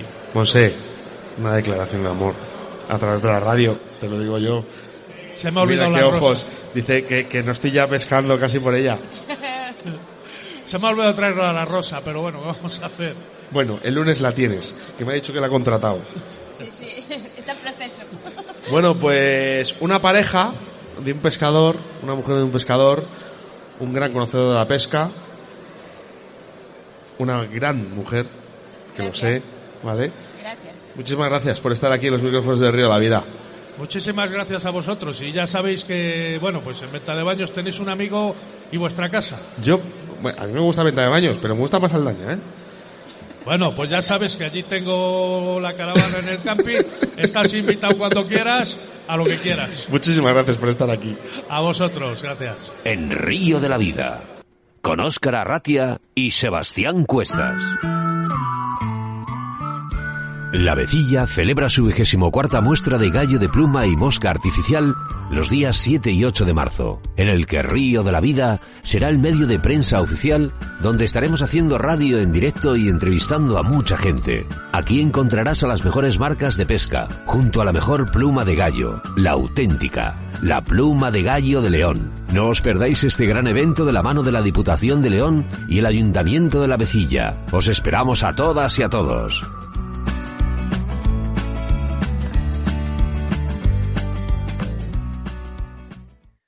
Cuando te vi venir no tuve que pensarlo, tuve claro. Tanta fragilidad,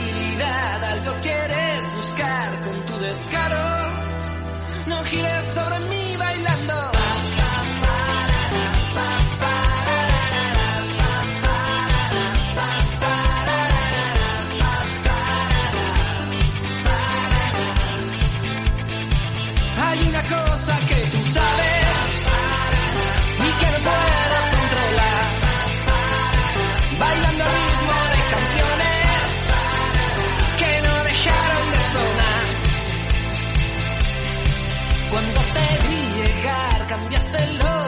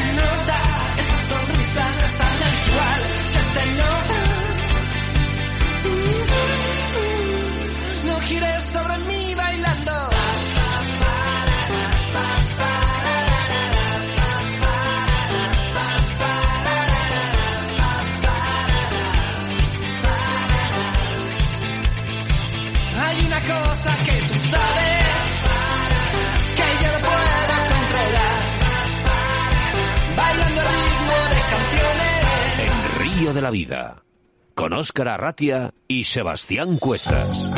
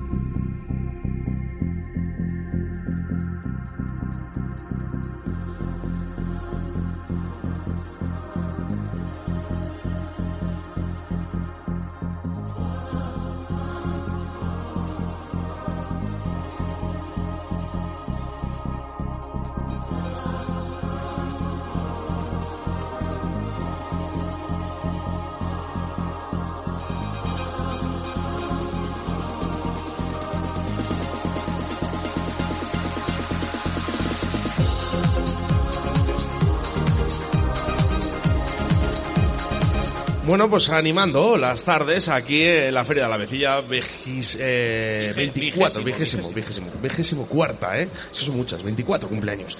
Eh, cogemos a todo lo que viene por aquí, ¿no? Y dices, oye, perdón, ¿quieres hablar por la radio? Ven para acá, ¿no? Y encontramos a una persona que es de Potes. Y hemos dicho, pues hombre, hemos relacionado Raúl, Potes y el reo. Cuéntanos, ¿quién eres? ¿Por qué vienes de Potes? Bueno, yo... ¿Cómo te llamas? Yo me llamo Tomás.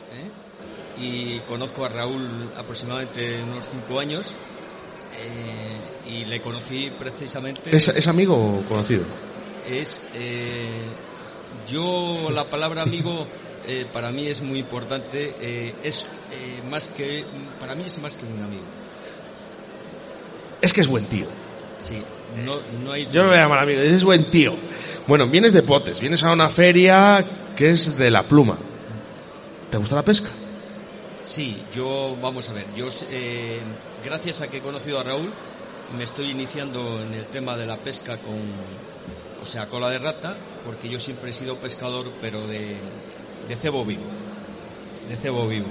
Entonces, eh, claro, como todas las normativas de ahora eh, conllevan a que, a que casi con el tiempo yo creo que el cebo no lo van a eliminar completamente, pues hay que ir adaptándose a los tiempos. No lo dudes. Hablas de, de cebo vivo. Eh, ¿Has tocado el salmón?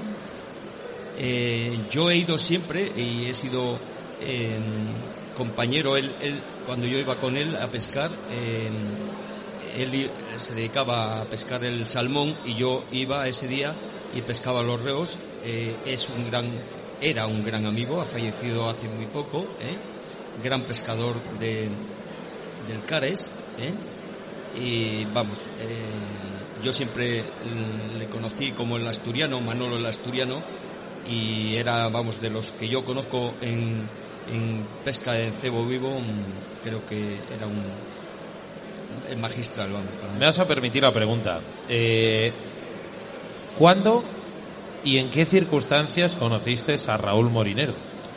Bueno, pues a Raúl mm, Molinero le conocí en el río, en el río Cares, concretamente a través de un, de un, de un amigo, de otro amigo, que me le, me le presentó y yo, claro, esta modalidad no la conocía, pero en cuanto le vi pescando, pescando pues me di cuenta de que era un verdadero artista.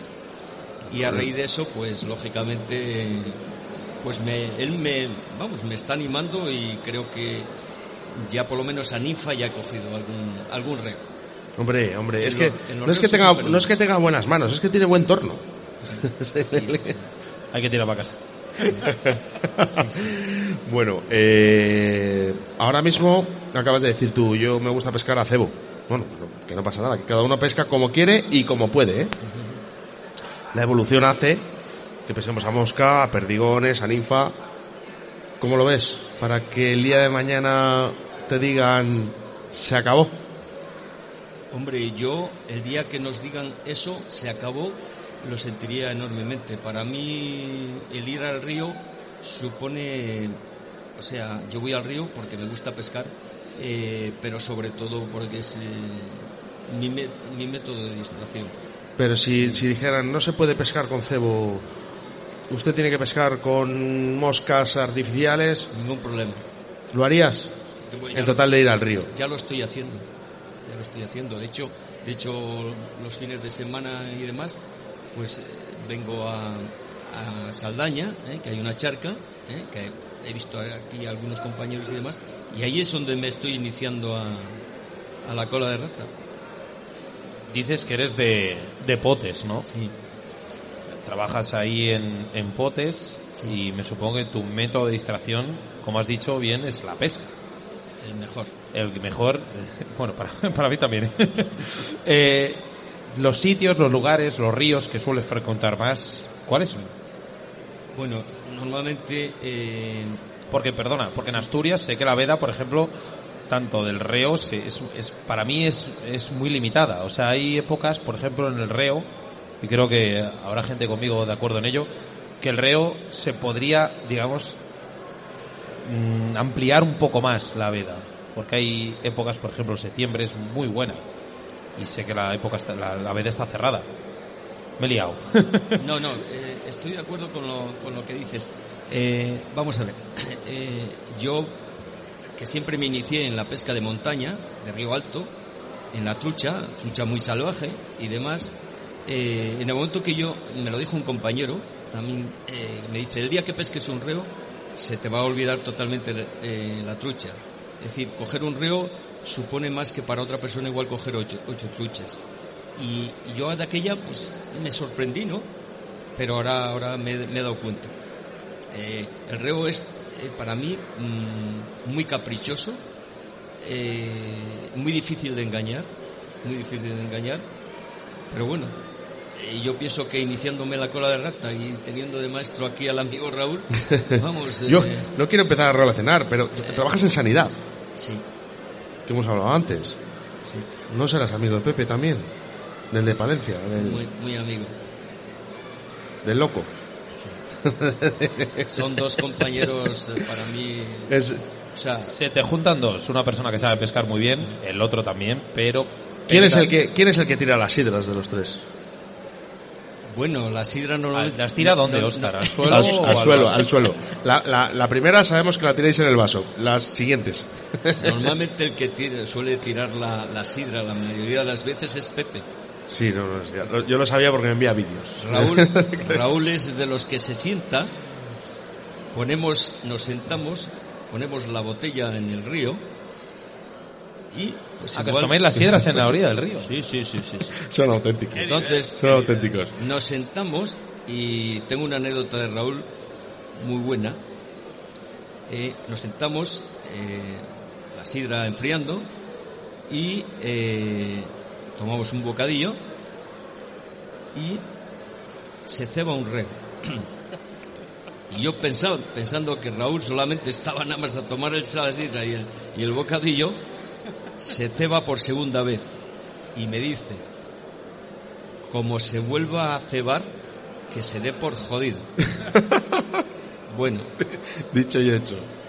todo fue que se cebó, se levantó, miró la mosca que tenía, la cambió y en el segundo lance el reo fuera. Y yo le dije, Raúl, eh, creo que voy a aprender a pescar bien, pero yo donde tú vayas a kilómetro, porque si no yo no voy a coger ningún pez. Así, así claro. Madre mía. He de decir, así. he de decir que Raúl, Bueno. Raúl lanza unas distancias bastante, Increíbles. bastante exageradas. Bueno, eh, espero que sigas disfrutando de la feria. ¿no? Además vienes de- desde tan lejos, ¿no? Bueno, eh, Bueno, que, que- que es importante, me- ¿no? Que, que- venga la gente de, de fuera, ¿no? Y, y que sigas disfrutándola. Muchísimas gracias por estar en los micrófonos de la vida. Seguimos hablando, ¿eh? Gra- Gracias a vosotros. Yo creo que nos vamos a sido- encontrar en más de una ocasión. Ha sido un placer. Bueno, en el río seguro que nos volvemos a encontrar. Y ahora tenemos una feria en, a finales, creo que es el veintitantos de este mes, en, que es de caza y de pesca en, en Potes. Eh, por mi parte estáis invitados. Bueno, pues seguramente si, si tenemos disponible, no dudes que ahí estaremos. Un Muchas fuerte gracias. abrazo. Gracias a vosotros. Adiós, un aplauso. Síguenos a través de Facebook, Río de la Vida.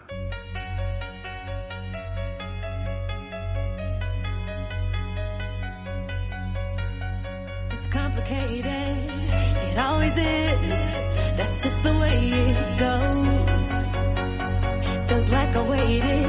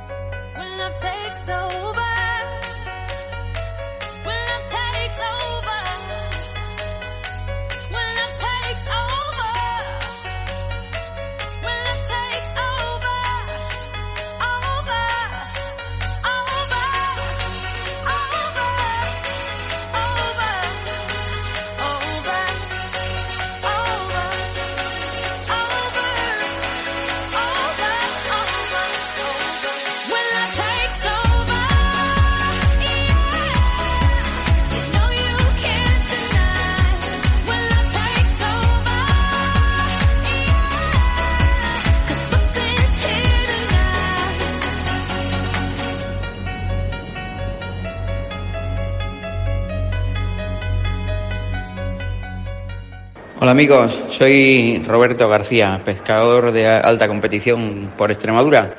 El día 19 de marzo voy a estar con todos vosotros en el programa El Río de la Vida. Hablaremos de la pesca de carpines, no te lo pierdas, ¿eh? Un saludo.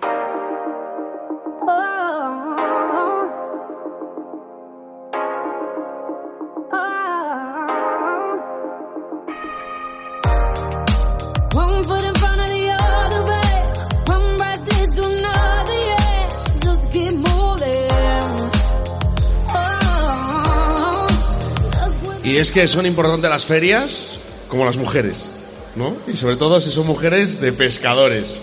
Hola Lidia, buenas tardes. Hola, buenas tardes. Acércate, acércate. a- lo- lo- así, como aquí. Cerqui- Muy bien. Bien, bien, cerca. Mujer eh, de pescador, bueno, por decir algo, porque está, este, este, este está loco, este tío. Bueno, ahí vamos. Este está todo el día. bueno, ¿Cómo llevas esa, esa afición tan fuerte que tiene Molly? Bueno, pues lo que intento es apoyarle y estar con él en, en lo que es su pasión, en lo que a él le gusta. Entonces, cada vez que puedo, pues lo que hago es irme con él. En vez de que se vaya él solo, aprovechar y irme con él. Y Si no puedes con ellos, únete a ellos. únete a ellos. Eh, yo recuerdo hace dos, dos, tres años eh, hemos venido juntos aquí a la feria a ver a Molly montar moscas. Eh, ¿Qué te parece la feria? ¿Te gusta? Porque, bueno, yo sé que pescar tú lo intentas. Y, y si tienes que ir, vas. Pero no es tu pasión. Es la de tu chico. Sí, bueno, pues es una, como os digo, es una pasión que intento en la medida de lo que puedo compartir con él, que no me apasiona, pero bueno, tampoco me desagrada realmente. Lo que sí que veo que también en casa, cuando he estado con vosotros, eh, le ayudas, ¿no? Eh, porque le colocas alguna pluma, eh, algo le echas una mano. Hombre, eh, todo lo que puedo, sí, él me, él me ha enseñado además y intenta enseñarme y al final hago los perdigones mejor que él. Eh, No lo, no lo dudo, no lo dudo. Es que tengo una, tengo, una anécdota, tengo una anécdota que hoy es el día perfecto para contarlo. ¿no? Cuéntala porque no nos está escuchando nadie. entonces- Bueno, ¿no está Molly? Vale, perfecto. Eh, estábamos pescando un día, ¿no? vamos a pescar, nos estamos en el órbigo. Y me viene Molly y dice, bueno, dice, yo es que ando muy mal de moscas. Dice, pero métale de la caja que me ha hecho Lidia. Y me enseñó una de las primeras, nin- bueno, ninfas, perdigones, que eran casi todos rosas y unos colores ahí que alucinas, ¿no? Que yo personalmente no podría ninguno, a no ser de que me dijeran que fueran tuyos. Bueno, pues el tío pescando con tus perdigones. Hombre, claro. Pero con un orgullo. Ya que se los hago, pues tiene que utilizarlos. Sea para bien o sea para mal, él tiene que utilizarlos, porque si no cuando llega a casa, ¿Le encuentras algo de entretenimiento al, al montaje de perdigones, moscas y demás? Sí, la verdad es que para mí también es relajante cuando me pongo. Hay muchas veces que me pongo al lado suyo y realmente es una cosa que a mí también me relaja, me relaja hacer. Yo personalmente, se lo he dicho a Oscar, con el paso del tiempo me gusta mucho el montaje, ¿eh? llevo años y años montando, pero como que le encuentro un poco de vagancia a la hora de montar y hasta que no llega el día o los días anteriores, no lo monto con ganas. Pero yo sé, por ejemplo, que hay gente que, que- que- que disfruta de una manera brutal y ese es, es tu marido, Molly. Sí, sí, sí, la verdad que, que sí y lo... monta que flipas. Te lo digo porque me pa- es que es que es po- lo, lo que digas poco, poco porque yo eh, me ha dado moscas y lo voy a decir, lo puedo decir perfectamente, me ha dado moscas para campeonatos y son muy resultonas, muy bonitas y pescan. Sí, yo lo que veo, a ver, tampoco, tampoco sé, pero lo que veo es que él lo hace cada una con el máximo cariño y yo creo que para todo eso es muy importante, el hacer las cosas con pasión y que te gusta hacerlo y que cada una que hagas sea diferente y bueno, pues eso es lo que creo que él intenta. Pues nada, más- nada más que decir. Es que tampoco la quiero estirar más porque sé que le está, está pasando mucha vergüenza, ¿no? Sé que lo hace por mí. Sí. Una cosa, Lidia. Pero yo te voy a decir una cosa, ¿eh? Eh, esto, nada más lo voy a decir, es un secreto que tenemos. Esto es una... La devuelvo, la devuelvo, ¿no? Porque unas vacaciones me lo hizo pasar tan mal, Lidia, que yo he dicho, digo, hoy voy a dártela a ti. Pero en esas vacaciones también tengo que decir que pesqué yo más que Molly y que el propio Oscar. Eh, ¿Por qué? Porque fui la única que pesqué de los tres. Entonces, vale. Entiendo ahora tu, tu rencor, Oscar. No. no, pero bueno, yo es que lo paso muy mal en la- en las atracciones, ¿no? Y ahí en Torrevieja, pues eh, hay atracciones todo el año. Entonces nos fuimos por de mayo, pues yo creo que fue en mayo, Sí, al final. que fuimos a pescar calamares. Entonces, eh, como no pescábamos calamares, pues nos fuimos a las atracciones, que por cierto a Molly y a Lidia le encantan, ¿no? Y a mí, pues no me gustan nada, por cierto me mareo, lo paso fatal. Y me viene Lidia ahí con tres tarjetitas y dice, eh, mm, sube. Y yo, Lidia, por favor, bueno, qué mareo, Sebas. Qué mareo, qué mal lo pasé. Así que hoy tú lo pasas mal por mí. Con todo el cariño del mundo. Bueno, eso es lo bonito, ¿no? Que nos queramos. Efectivamente. Lidia, sigue así. Queriendo tanto a tu marido, de, respetándole en esta afición. Y apoyándole tanto. Porque es importante. Lo intentaré, lo intentaré. Bueno, ahí queda grabado, ¿eh, Molly? Para que sepas que esto no es ni trampa ni cartón. Queda grabado, ¿eh? Muchas gracias, Lidia. Gracias a Un vosotros. fuerte abrazo, adiós. Río de la Vida, tu programa de pesca en Radio 4G.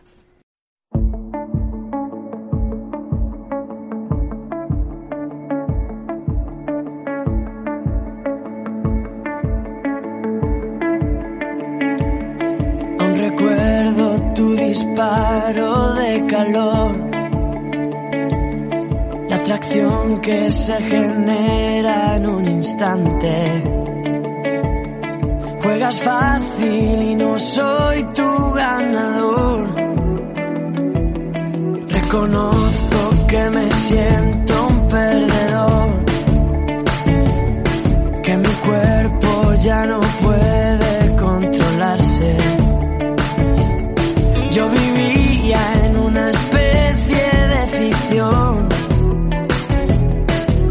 cruda realidad en otra parte. Hubiera jurado que no caería en tus manos. Sé que no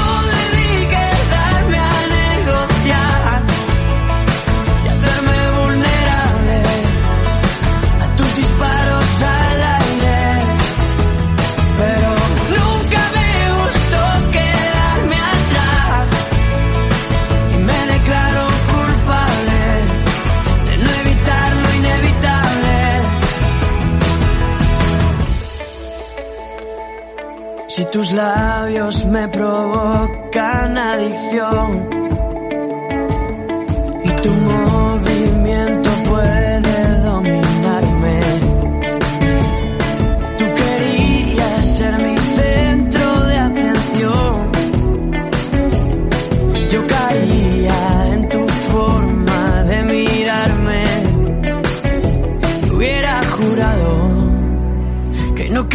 tus manos.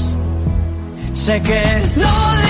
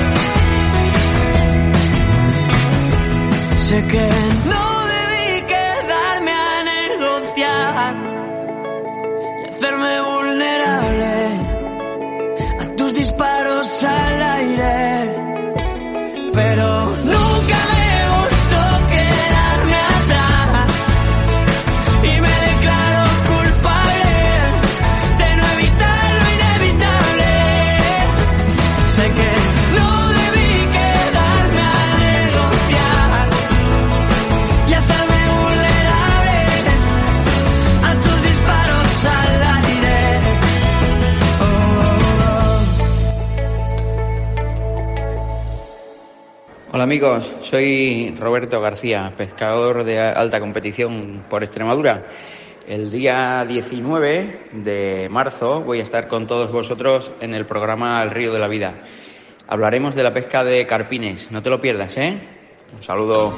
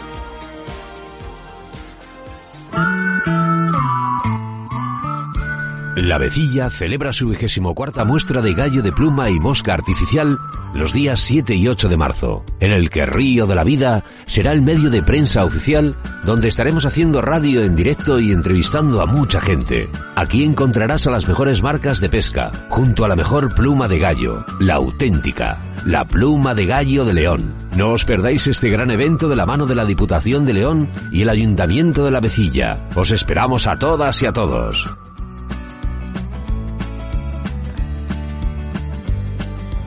Qué bien, qué bien. Aquí en la Feria de la Vecilla, eh, con tanta gente, toda la gente contenta y toda la gente pues hablando de, de solo una cosa. Bueno, por fin hemos encontrado. Me alegro. Me alegro, me alegro. Eh, eh, tenemos a uno de nuestros patrocinadores y, y amigo, tío, ¿no? porque ya, ya lo podemos decir, es amigo. Óscar del Blanco. Hola, Óscar, ¿qué tal? Muy buenas, una vez más. Últimamente nos vemos mucho. Eso Sí, es bueno, pues casi casi hace un mes, ¿no? De la última feria. Y qué bien fue y qué bien va esta. ¿Cómo, cómo estás viendo la, la feria? Vigésimo cuarta Feria de la Pluma y Mosca Artificial de la Vecilla, del Valle de Curueño, aquí en la Cándana. ¿Qué, qué, qué tiene este valle para ti? Ya ves que se, ¿Qué te aporta? se dice pronto, ¿eh? 24 ferias ya. ¿Qué te Para aporta? mí es de las ferias con más solera. O sea, ya llevo 10 años viniendo como expositor, pero llevo toda la vida viniendo como aficionado a la pesca y montador. Y bueno, solo hay que ver la gente que desfila por aquí. Hoy, por ejemplo, Roberto Morán inaugurando, el Virutas, mítico, bueno, Eh, mítico entre los a mí míticos. se me han puesto los pelos de punta, vamos. El- Hacía falta, ¿eh? También, Sí. algo así, ¿verdad? Sí, sí, sí, sí. Porque parece como que, a ver, después de 24 años tienes que dar un, un enfoque diferente, ¿no? Y yo creo que la gente vuelve a hacer otra vez la rueda esta que dicen, ¿no? De volver atrás, ¿no? Y de coger a la gente que era la de antes, buscar lo que era lo de antes y eh, como que somos un poco nostálgicos a la hora de, de hacer este tipo de ferias. Y buscamos esto. Para mí sí es muy bonito. O sea, a ver, eh, Roberto fue mi maestro en la Escuela de Pesca de León muchos años. Y bueno, mío y de, de media provincia, de los primeros competidores, de los primeros en pescar a mosca. De los primeros que tuvo resultados en la competición. Siete mundiales. Se dice, se dice pronto, ¿eh? Siete Es que es una No, bestialidad. yo, no, yo no lo sabía, ¿eh? Lo de los siete mundiales, pero vamos, telita, ¿eh? Tú ten en cuenta que antes estábamos en una época muy desventajada en, en España. En España nos mataban los lagos. y aquí Morán ahí le da- hacía lo que lo que muchos no podían. Pues eh, no sé si le, eh, le veremos luego por la tarde y le entrevistaremos, pero ojalá, ojalá que le veamos. Óscar, Moscas de León, patrocinador de Río de la Vida, están aquí en la Feria de la Vecilla, 24 cumpleaños de esta feria, 10 años llevas. ¿Cómo estás viendo? ¿Has visto, has estado por la mañana? Eh, ¿Cómo han ido? ¿Cómo las- sobre todo las ventas, ¿no? Porque al final eh, yo creo que es un poco lo que también importa, ¿no? O sea, el que te vean, Sí. pero lógicamente aquí estamos para vender. Obvio. Yo como negocio pues estoy muy contento. Es una feria, siempre tiene movimiento, siempre la gente viene contenta, con ganas de pesca y con, con ganas de comprar. Pero lo que más me gusta de esta feria es el ambiente, los amigos, el volver a vernos un año tras otro. Esto que ya son 25 años y es que viene gente de todas partes. Hay gallegos, hay asturianos, viene gente desde Madrid. Yo le, le iba a decir antes a Sebas, digo, digo, joder, digo, Sebas, digo, estas es la feria de los abrazos, ¿no? Aquí está- estamos aquí viendo pasar a todo el mundo, ¿no? Y según se van encontrando a la gente, se van dando abrazos, ¿no? La, fe- la feria de los abrazos. Pues sí, la feria de los abrazos y de los codos. los codos. Que Roberto, Roberto nos saludó con la mano Sí, este nos- año. Dice que por el tema del coronavirus que te saluda con el, con el hombro. Oscar, una cosa, no sé si nos lo comentaste en la última feria de, de Dastrada. Acabo de escuchar 10 años. Llevas 10 años viniendo a esta feria. ¿Cuánto tiempo llevas con tu empresa? Pues desde el principio. Eh, nosotros hemos nacido aquí. O sea, Moscas de León nació aquí como cooperativa primero y después pues me he ido quedando solo poco a poco, pero bueno, al principio éramos ocho... Te has ido quedando solo, pero has ido ampliando el negocio, porque veo que tienes un stand gigante. Bueno, la verdad es que sí, se nos ha ido de las manos, ¿verdad? Los, los dos más grandes, uno, uno es el ellos. Sí, sí, sí, sí. Al principio nada, el primer año éramos un stand humilde, solo una mesita con nuestras cajas de moscas. Y claro, en 10 años da tiempo a mucho, haciendo las cosas un poco bien, da tiempo a crecer mucho, a hacer muchos clientes y muchos amigos. ¿Te sientes afortunado de tener eh, cerca este tipo de valle y a la vez de sentirte afortunado ves que al tener los gallos aquí al lado y de tener esas amistades que tú tienes puedes tener un producto que a lo mejor nadie tiene en el mundo? Literalmente. La semana pasada, bueno, os, eh, lo hemos hablado fuera de micros, tengo ahora una escuela de pesca en la Virgen del Camino. La semana pasada, en vez de hacer moscas o pescar, Me llevé un libro que para mí es una pasada, Plumas de Acero, de José Luis, eh, que explica el manuscrito de Astorga y de dónde nos viene todo esto. Pues yo les abrí ese libro, les dije que tenemos 500 años de historia de unos gallos únicos en el mundo. Mi- mis propios alumnos de León flipaban. No me puedo creer que no conozcamos y pongamos en valor esto. Que si estuviera en otra parte, pues viviría toda la provincia, no sé, pero todo el ayuntamiento solo de este turismo. Dice, dice, nadie, nadie, nadie, nadie es profeta en su tierra, ¿no? Oscar, eh, bueno, Oscar, Oscar, eh, que sepáis, bueno, mi socio es Oscar y aquí tengo a Oscar del Blanco. Eh, Moscas de León, ¿vale? Has hablado de que mi, com- mi socio te ha dicho que te sientes orgulloso de estar en este valle, de estar en esta tierra, de tener la pluma que tienes, de poder distribuir eh, una cosa única, que es la pluma de gallo de León. Pero aparte de sentirte orgulloso, ¿no tienes miedo de que pueda desaparecer? que pueda desaparecer esa pluma de gallo de león con todos los impedimentos, todas esas trabas, esas zancadillas que nos decía Carlos antes. El miedo es muy grande porque literalmente, si ahora mismo eh, estalla este pabellón en el que estamos, desaparece la pluma de león. O sea, todo lo que hay, todos los criadores que existen están aquí metidos ahora mismo. Eh, ¿Cuántos sois? ¿Cuántos criados son? ¿Cuatro? Criadores, eh, podemos decir que seis, criadores potentes, profesionales. Eh, podemos decir que tres, cuatro. Tres, cuatro, mira tú. Bueno, que sepáis que todo este sonido que hay de fondo es que están entrando las gaitas, ¿vale? Por la feria y, y bueno, ojalá estuvieseis aquí para verlo porque esto es un espectáculo muy bonito, Oscar. Sí, es que estaba, estaba ahí Roberto. Digo, hombre, digo, qué bonito, ¿no? Sería el, el maestro y el aprendiz, ¿no? Juntarles juntos en la, en la misma entrevista. Vamos a intentar ficharle. Vamos, vamos a por él. Mira, además eh, eh, Sebastián Cuestas que nos ha hecho el favor aquí de levantarse y vamos a ver, pues sería una entrevista muy bonita, ¿no? El maestro y el aprendiz. A ver eh, cómo salen las cosas aquí. Desde luego para mí sería muy especial. Bueno, Roberto, eh, alguna de las cosas eh, hemos hablado del lago Sí. hace, bueno, escasos meses, bueno, un mes. Sí, ¿no? hace un mes. ¿Hay alguna novedad, eh, sobre todo el tema del CDC? ¿Hay algo nuevo? Tenemos ahora, sí, bueno, en, en cuestión de CDC, tenemos el CDC salvaje. El CDC salvaje se diferencia del CDC comercial que vemos en todos sitios, en que es una pluma que está pegada. Está pegada porque tiene el apresto del, del pato, la grasa natural. No es bonita, pero flota muchísimo más. Entonces, eh, el pescador que quiere algo bueno busca esa calidad, busca que tenga la grasa natural, no una pluma que sea bonita, pero que en el río Yo, sinceramente, me daré igual, ¿no? Yo, yo lo que quiero es tirar una mosca y ver, y ver que, que eso flota. Y no tener que estar secándola todo el tiempo y a la vez que, que cojo una trucha y decir, lo tengo que limpiar muchísimas veces o tirar esa mosca. y que flote y que pesque. Pues ahora primicia. En poquito tiempo habrá esta misma pluma de CDC salvaje, pero en color gris claro, que era lo que lo que más se demandaba y oye, al final después de mucho pelear lo he conseguido. Bueno, ¿a quién tenemos aquí? Se, te- se- bueno, poco, poco que decía Roberto, que ya está acostumbrado a los micros. Lo único que te tienes que acercar muchísimo porque son micros en los que nos tenemos que acercar muchísimo, Roberto. Entonces, buenas tardes, lo primero. Hola, buenas tardes. ¿Ves? Eh, no se te oye. Vamos a, a subirte a ver. ¿Se oye a Roberto? Uy. Ah, que la has muteado.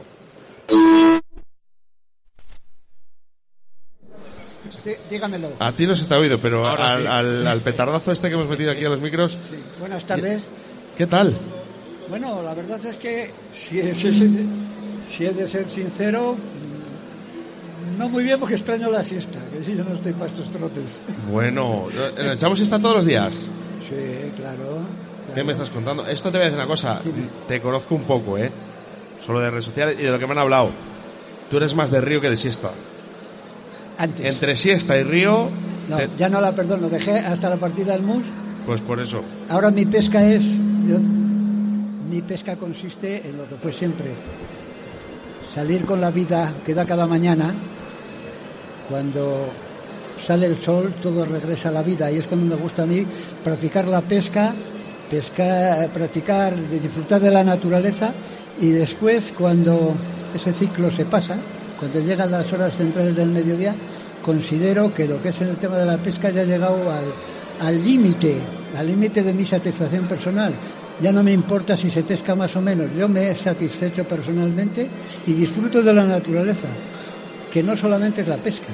De veces que voy al río me siento y me quedo embelesando, pues contemplando desde una simple mariposa que se posa en una flor, empiezo a pensar que por qué se Disfrutas. posó en esa flor y en la otra que era de otro color. O sea, disfruto de la manera de la pesca. Y luego, lógicamente, como madrugo mucho y ya tengo una cierta edad, pues necesito descansar. Roberto, voy al grano contigo. Sí. Yo es que me tiro, eh, ten cuidado. Eh, ¿Crees que te ha- realmente has sido reconocido en el día de hoy por ¿Hoy? tus valores de la pesca? Hoy, Sí. Bueno. Presentando esta feria. Sí, que sí. yo para mí, realmente, mi opinión es que sí, pero Sí, quiero, es- quiero que me lo digas tú. ¿Crees que realmente se te ha reconocido como pescador en el día de hoy por todo lo que has hecho por los ríos y por la pesca? siempre, sí. Prueba de ello que, que tú me estés haciendo una entrevista, otro amante de la pesca. Y sí, sí, sí, yo creo que Te lo habéis hecho antes, ¿eh? También, ¿eh? No solo hoy. Bueno, sí, yo estoy, de forma global estoy satisfecho en el mundo, eh, en el conjunto en sí. Otra cosa muy diferente es en, el- en el- en la parte federativa, en la parte competitiva, yo creo que ahí, no yo, todos nos quedamos un poco escasos. Hemos ido a otro rollo. Sí, es otro mundo, porque no cabe duda de que, mira, la, pues- la pesca mm, evoluciona a través, digamos, de, de las competiciones, porque hay dos líneas de pescadores, el que compite y el pescador que va al río solamente a disfrutar. Entonces, para la persona que va simplemente a disfrutar, la pesca, como es algo aleatorio, no se preocupa demasiado en progresar. Sin embargo, el que va a competir tiene, siente la necesidad de que tiene que mejorar las técnicas, los conocimientos y demás, porque es algo que le va en el juego, como se suele decir. Es por ahí por donde se progresa. Tú has sido muy competidor. Bueno, claro, yo, yo no dejé de ser una persona que cuando estuve en activo, hasta que entré de director en la Escuela de Pesca y Naturaleza, que por cierto la creé y la fundé, hice todo el proyecto, el plan de estudios, pues los tuve que hacer yo porque no, no existían en realidad. Pero anteriormente estuve metido en el mundo de la competición, tengo a nivel nacional todos los galardones que se pueden tener, he sido campeón de España, campeón provincial, autonómico, varias veces ganador de la semana, ganador del máster, digamos de alguna manera sin plan de, de, de- de ensalzar mi figura, he hecho 10 campeonatos del mundo, entonces bueno, en ese plano estoy satisfecho. He tenido la oportunidad, que ya lo he dicho hoy, de que los gallos de la cándana me hayan hecho mm, valedor de, mí como persona a través de la pesca, pues porque con ellos me he sustentado para, para desarrollar la, la- la actividad que a mí me gusta, que es la pesca. O sea, han aportado algo a mi vida personal los gallos de la vecilla, que de otra manera es patrimonio, es un patrimonio y es una cultura depositada en, en el pueblo leonés y que está extendida a otras regiones de España, porque en todos los sitios de España se utiliza la pluma leonesa. Entonces, como leones también me siento satisfecho. Hay, hay que sentirse eh, satisfecho. Quiero que me hagas un favor, Roberto. Si en mi mano está... Mira a tu derecha. Sí, a mi derecha tengo a una, sobre todo una gran persona, que eso es lo que... Eso es lo que quiero. Es- ¿Qué, es- qué ves? Porque realmente él eh, ha hablado cosas maravillosas de ti ahora mismo. Bueno, Que eres un maestro, que eres un profesor. Dime Sí. con tus palabras, ¿qué estás viendo aquí a tu Bueno, derecha? Eh, estoy viendo una persona que, como ya he dicho, eh, aparte de su calidad humana, es una persona que es emprendedora, es muy emprendedor, lucha, lucha por, por un ideal, por unas, unas metas y las está consiguiendo y más, porque se va a conseguir todo lo que se proponga a Oscar y, y- y la pesca de León a través de, de- de su dirección mm, conseguirá todo lo que se proponga por el interés y el amor que le pone a las cosas. Sí, sí, sí. Aparte de una cosa, si es que de- si es que se las cosas se ven venir, porque cuando fue alumno era una persona que ponía todo el interés y, toda la, la humildad de aprender, que eso es muy difícil, porque cuando alguien está iniciado, cuando alguien está iniciado en el tema de la pesca, mm, sobre todo aquí, le cuesta mucho trabajo aceptar que alguien le enseñe algo. Yo sé, es el déficit que tengo en la pesca competitiva, que, que, mm, digamos que no todo el mundo es capaz de tener la humildad de querer asimilar lo que alguien le puede enseñar. Y eso es algo que a mí me duele, porque cuando yo dejé la competición vi que, que, existía una pequeña rencilla entre los pescadores. En la competición hay que tener, hay que ser competitivos, pero solamente en ese momento. Luego hay que ser solidarios, hay que, hay que mm, con- contribuir en los conocimientos, explicarlos para que todo progrese y no ser retrógrados. Es, es un hándicap que tiene León, y lo digo claramente. Yo soy leonés, nacido, criado y demás, y además de esta tierra. Y, y es cierto. A mí me Totalmente hubiese gustado, a mí me hubiese gustado que si, si yo hubiera practicado el tenis, para mí sería un orgullo que Nadal me hubiera enseñado, Rafa, me hubiera enseñado algo. Bueno, pues aquí son escasas las personas que son capaces de, de pedirte algo. Gracias a Dios el otro día ha venido una persona que ha sido campeón de España, que voy a emitir su nombre, todo el mundo puede saber quién es, pero porque no tengo autorización para darlo, que me ha dicho, oye, yo quiero aprender esto. Dije, a tu disposición está. Eso no es fácil, ¿eh? En el mundo de la competición eso no es fácil. Si es por ahí por donde querías informarte un poquitín más. Yo, Roberto, bueno, eh, quise empezar antes a hablar, pero la verdad es un momento emocionante.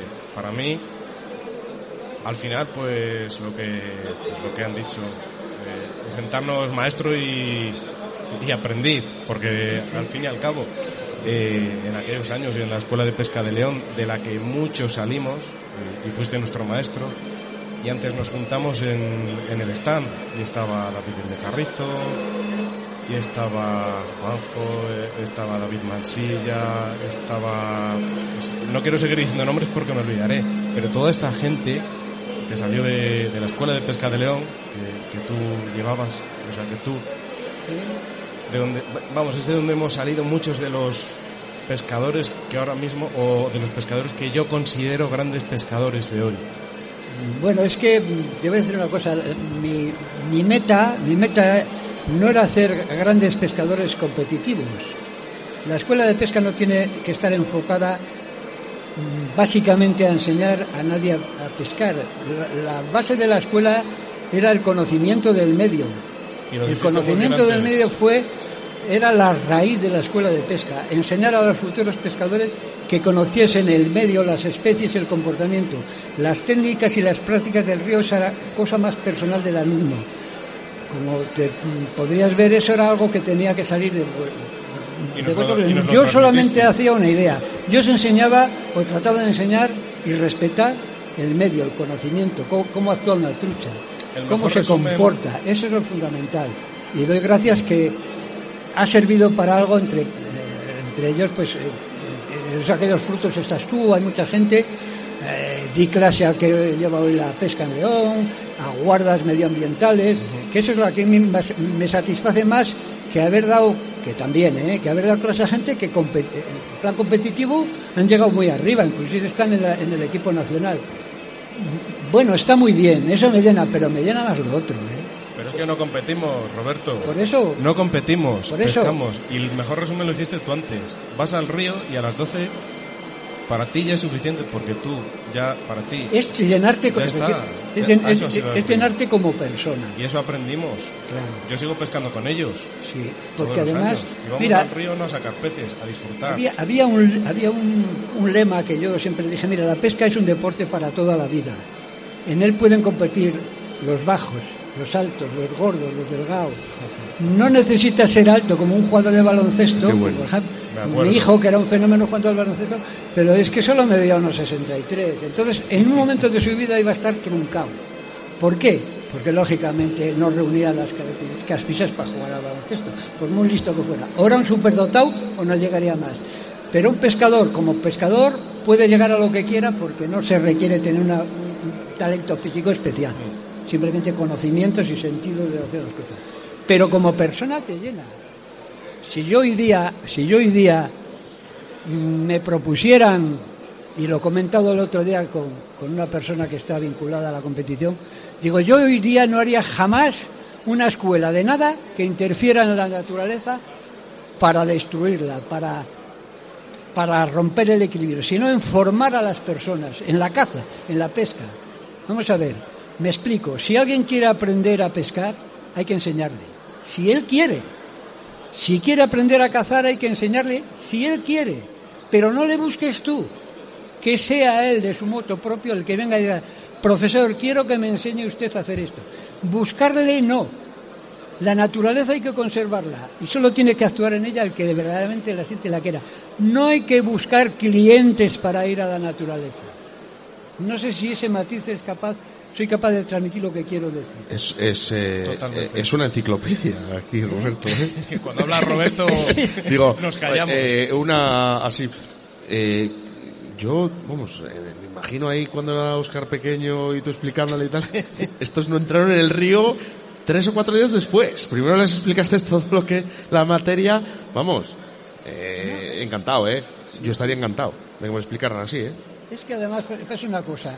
Mira, yo, yo fui autodidacta.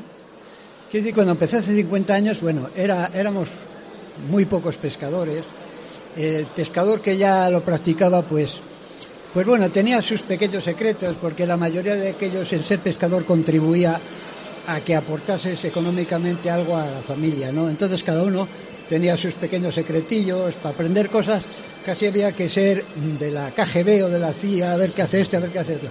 Bueno, yo fui un poco autodidacta, con lo cual eh, fui aprendiendo poco a poco lo, poco que aprendí. Entonces eso significa que ahora no había no había conocimiento. Yo cuando estuve en la selección mm, prácticamente no había información de nada. Hoy día, pues gracias a aquellos sacrificios, la gente ha ido aprendiendo, ha ido mejorando, como no podía ser de otro modo, no, no nos vamos a estancar. Hoy día, en, el plano competitivo, España ya no deja de ser una potencia, pero antes no lo era. De hecho, cuando yo fui al primer campeonato del mundo, que fue por el año mil- 1985, por ahí, pues sí, Es que, está- es que, Roberto, si es que casi no había nacido yo. ya, ya. Bueno, de aquello, pues, yo era una persona que despuntaba un poco en la pesca eh, competitiva, ¿no? Porque luego había muy buenos pescadores, buenos montadores, pero que no aparecían en ese mundillo, eran, eran por su, por su cuenta, como se suele decir. Entonces, cuando vine de aquel campeonato del mundo, me preguntaron los amigos que si no lo había ganado. Y entonces mm, le dije, bueno, mira, no he ganado y doy gracias a Dios que no me he ahogado. Porque es que eh, en el plano mundial estamos en, en- en otro. Sin embargo, hoy día todo ha prosperado, hay buenos, muy buenos pescadores y, en fin, hemos ido progresando. Roberto, por último, porque no tengo tiempo más. Eh, te voy a poner un compromiso, lo sé, pero si quieres responder bien y si no, no. Si le tuvieras que dar el último consejo como alumno a Oscar, ¿qué le dirías? Bueno, eh, em, que, que, que viva la naturaleza, que la disfrute y que contribuya en lo que pueda mantenerla, que, que, eh, que busque la filosofía de la vida. ¿eh? La vida- mira, solamente le diré un ejemplo. había, había un alumno que tuve que me llamó la atención, era un alumno, era, un- era un muchacho pequeño que tú sabes, posiblemente si te digo sabes quién es, por eso no voy a decirlo, que no levantaba más que tres palmos del suelo. Y me llamó la atención que me dijo un día, profe, ¿cómo se pesca zarpón? Y zarpón es con el arpón. Porque era lo que había visto en su casa, era, de, era, sí, sí, sí. era ribereño de un pueblo, y yo me quedé asombrado, digo, digo bueno, es que eso es, el zarpón, no, mira, eso. Entonces, no se puede disfrutar así. Disfrutar la vida es sentir la filosofía de la vida. Bueno, pues Hacer lo que yo le he visto, gusta, le- hacer yo lo le, que te gusta. voy a decir una cosa, ¿eh? yo le he visto, hemos estado hace poco en una feria juntos, hemos convivido dos días y creo que sí que te lo está tomando en serio. Roberto, muchísimas gracias por estar Gracias, aquí. gracias a vosotros y a vuestra disposición. Ya. Hablaremos en un futuro, ¿vale? Y, y recordar una cosa, os doy las gracias por las, por lo que, por la consideración que tenéis conmigo. Solamente me quiero despedir con una frase, que yo soy aprendiz de todo y maestro de nada. Pues eh, es que me, me- vamos, cortaría el programa ahora mismo. Eh, Roberto, muchísimas gracias. Gracias a vosotros. un abrazo. Quédate, Oscar, quédate por aquí. Bueno, emotivo, emotivo, emotivo el alumno y maestro, lo que han tenido. Es que, eh, a ver, el, el Roberto, Roberto no da la mano, Roberto da codos. Emotivo, emotivo. Bueno, contigo, sí, porque es el alumno, es el alumno. Bueno, eh, bonito, ¿verdad? Para mí ha sido chulísimo. Oscar, no quiero meterte prisa, pero hay una persona que te está esperando en el stand para comprarte algo. Me reclaman, ¿verdad? Sí, no me ha dicho que cuánto tiempo te queda aquí. Digo, pues eh, lo que le quiera liar Roberto. bueno, pues nada. Oscar, eh, una maravilla tener al maestro y al alumno. Yo creo que ha sido una entrevista preciosa. Chicos, para mí también ha sido un auténtico placer. Muchas gracias por el momentazo. Ya sabes, y tienen las llaves de Río de la Vida para entrar cuando quieras. Un abrazo. Venga, En Río de la Vida, con Óscar Arratia y Sebastián Cuestas.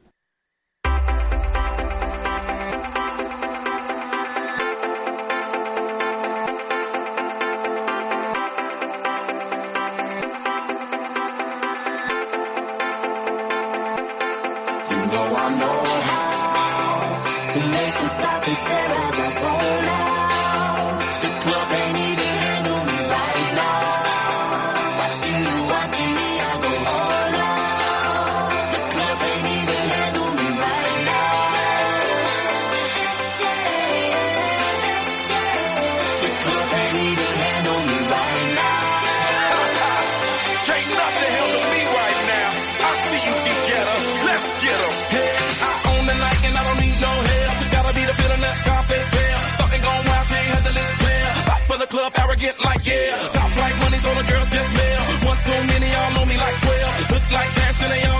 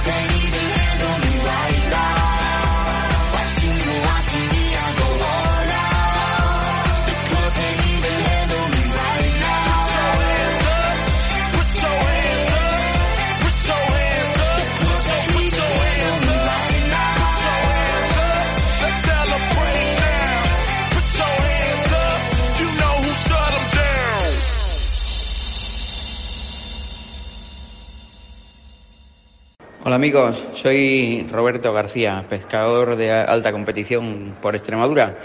El día 19 de marzo voy a estar con todos vosotros en el programa El Río de la Vida. Hablaremos de la pesca de carpines, no te lo pierdas, ¿eh? Un saludo.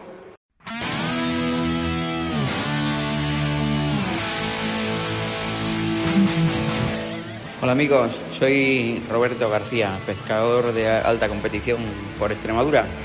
El día 19 de marzo voy a estar con todos vosotros en el programa El Río de la Vida. Hablaremos de la pesca de carpines, no te lo pierdas, ¿eh? Un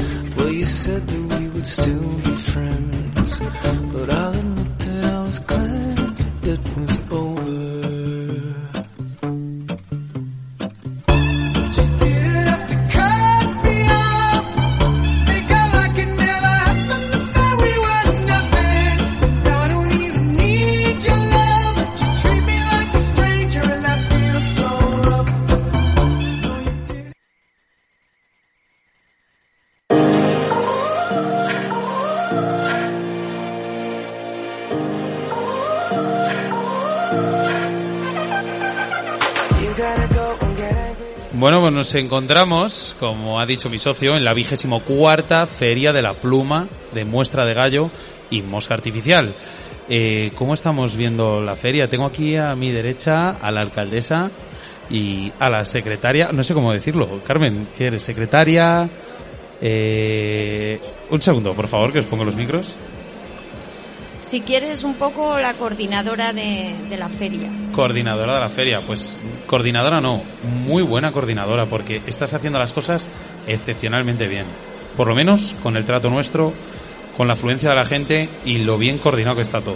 Pues muchas gracias. No, la- las gracias son las nuestras, la verdad, por contar con nosotros, con Río de la Vida, con Óscar Arratia, conmigo y nuestro ayudante aquí, Minayo. Alcaldesa, eh, ¿por qué apostáis tan fuerte por esta, digamos, es- esta pluma de gallo? ¿Creéis que es una cosa que no se debe perder nunca? Bueno, yo antes de que digas nada estoy de acuerdo contigo con lo que has dicho con Mari Carmen. Creo que me dais la oportunidad en estos micrófonos para agradecerla todo el trabajo que hace, pero no solamente en este año, sino en los 12 años que van a ser 13 que llevo de alcaldesa. Gracias a ella y, y vuelvo a repetir, gracias a estos micrófonos que me dais la oportunidad, gracias a ella por todo, todo el trabajo que hace y por supuesto que sí, la feria es, eh, como decimos, estos, estos gallos son únicos en el mundo y si no fuera por, por los gallos, pues esto no podría existir. Estamos hablando de un vigésimo cuarto cumpleaños de la Feria de la Vecilla. Para 25 ya. Ya para 25. Eso significa que las cosas se están haciendo bien, ¿no? Sí, vuelvo a repetir otra vez que esto se hace porque tenemos gente que realmente pone todo su corazón y todo su empeño en que esto siga para adelante. Y como muy bien has dicho de Mari Carmen, Mari Carmen es una persona que conoce desde hace mucho tiempo los gallos porque, porque los ha vivido en, en sus carnes y es una persona que se ha vinculado mucho con la feria. Eh, Carmen, hemos estado en contacto estos últimos días por teléfono y yo he visto en ti una actitud más que, posi- más que positiva con esto, como que algo que lo vives por dentro, que quieres que esto salga con mucha fuerza y, y apuestas por los productos de la tierra. Hombre, claro.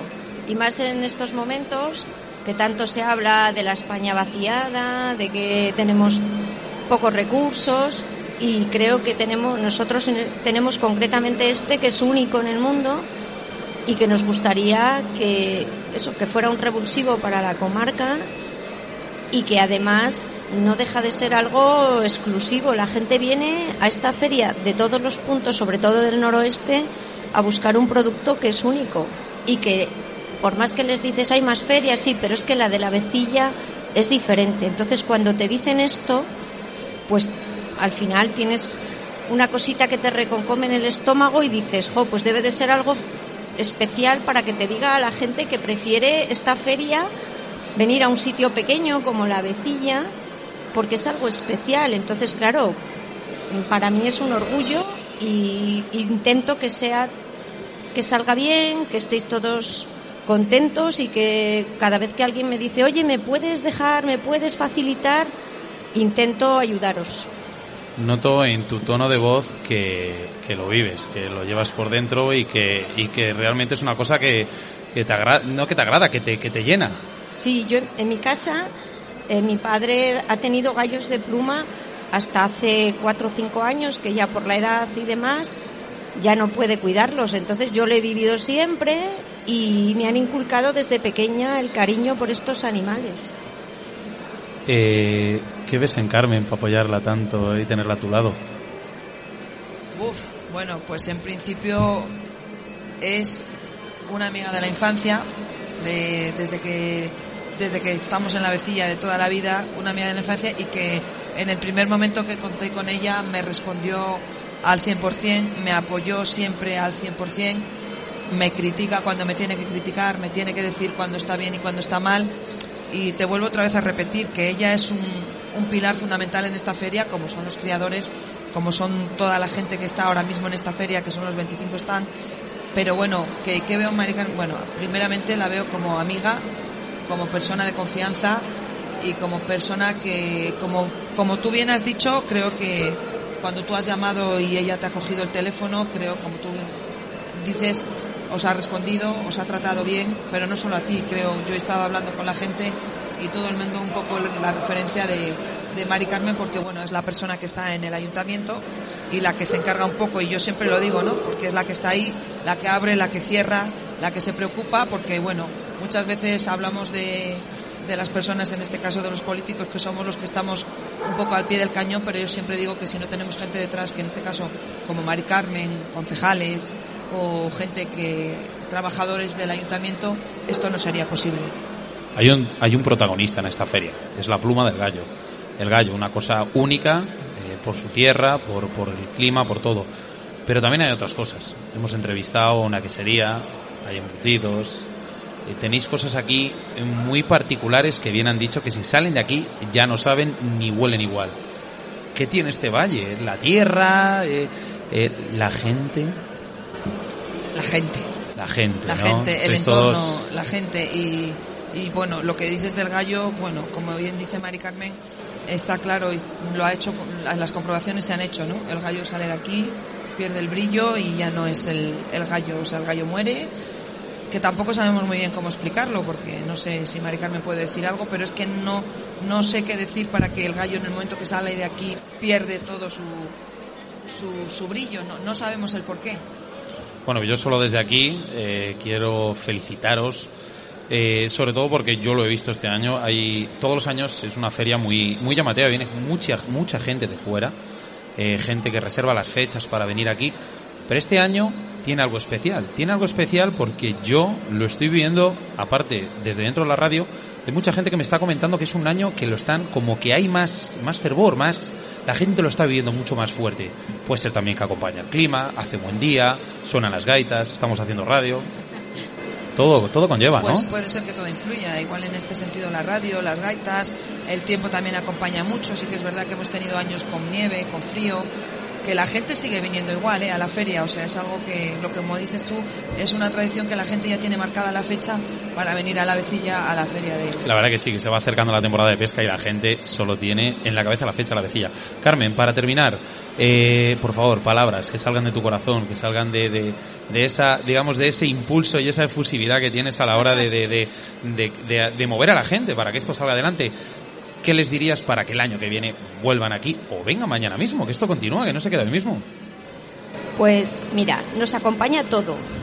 Tenemos unos gallos únicos en el mundo, espectaculares. Em, tenemos un paisaje, vamos, fantástico. Yo poca gente conozco que se acerque por esta zona del Curueño y marche diciendo que no le gusta el paisaje. Y bueno, nosotros ponemos nuestro granito de arena para que todos os encontréis bien, os sintáis como en casa y de verdad que intento que, que la gente pues este pase un fin de semana agradable y como tú me, de- me acabas de recordar he estado hablando un poquito por aquí con este sector de con esta parte de, del- de la feria del sector de la pluma y la pesca y me están diciendo que está siendo un día como como hacía varios años que que no se veía no que hay más afluencia más eh, más venta, con lo cual de verdad que me siento muy orgullosa y, y sobre todo por esta gente que viene a pasar aquí dos días duros, son muchas horas, eh, mucho tiempo aquí pasando frío, aguantando el chaparrón de la gente, porque a ver, también hay que decirlo, ¿eh? Que es que es duro, trabajar de cara al público es un poco duro, pero mm, te sientes muy satisfecho cuando la gente te dice que ha sido un buen día, ¿no? Porque Mira, es de lo que se orgullosos, trata. hablas de, de estar orgullosa. Orgullosos estamos nosotros, los pescadores, de que hagáis estas cosas por nosotros, por la región, por Castilla y León, por una cosa, un emblema muy fuerte que se llama eh, el medio rural y que realmente la gente que no lo conozca, esto hay que preservarlo, hay que cuidarlo porque tenéis una cosa única. Y no hablo de Castilla y León, hablo de León, ¿vale? Tenéis una cosa única, no se hace en ningún lado. Muchas gracias, de verdad. Y si queréis para el año que viene, nosotros estaremos encantados de cubrir este evento y hacerlo igual no, mejor. Muchas gracias, de verdad. Gracias a vosotros. Os lo agradecemos, muchas gracias. Un aplauso, por favor.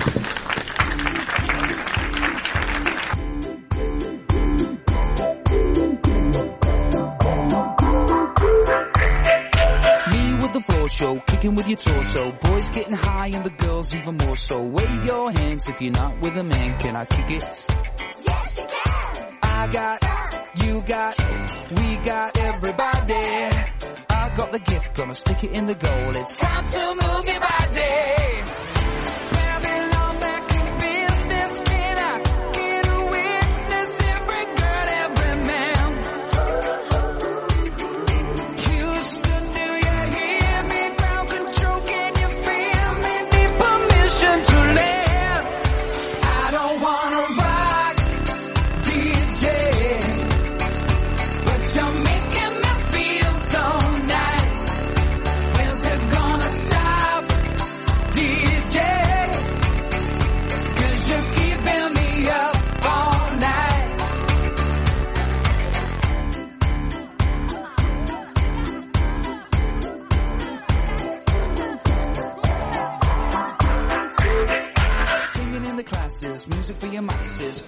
A ver, porque es que estamos con una niña que su padre es pescador. Ven aquí, ¿cómo te llamas? Carla, Carla. Carla, que tu papá es pescador. Ven, no te, no te preocupes, no te pasa nada. ¿Qué, pes- qué pesca, papá? truchas, ¿Truchas? ¿Muy grandes? sí, ¿Y tú no vas con él? a veces, ¿Y te gusta o no? sí. Está. ¿Cómo las pesca? ¿A mosca? Pues coge las, las plumas que coge de los gallos, hace unas moscas y pues pesca con ellas. A mí, me, a mí me gusta muchísimo hacer moscas. ¿Tu papá las hace también en casa? Sí, se pone con mi hermano a veces. Pero eso es muy chulo, porque es un montón de colores y cosas muy bonitas. Sí. No, a mí me suena como que hago pulseras. ¿Cómo que haces pulseras? Es como que hago pulseras, ahí en- rotando el hilo, digo, pues como que hago pulseras. Ah, ¿Tú sabes hacer moscas ya? yo hice una un día con la ayuda de mi padre. Bueno, Carla, ¿cuántos añitos tienes? Nueve, Nueve añitos. ¿Y has venido muchos años a la feria? dos, ¿Te gusta? sí, ¿Has visto esos peces que están ahí en la pecera? sí, Molan mucho. ya, ¿A ti te gustaría tener peces en tu casa? sí, Qué bonito. Bueno, pues muchas gracias por hablar aquí en los micrófonos. de nada, Oye, el día de mañana, locutora de radio. vale, Venga, pues se lo dices a papá ahora y dices, oye, mira que soy Carla y quiero ser locutora de radio. vale. Muchas gracias, Carla.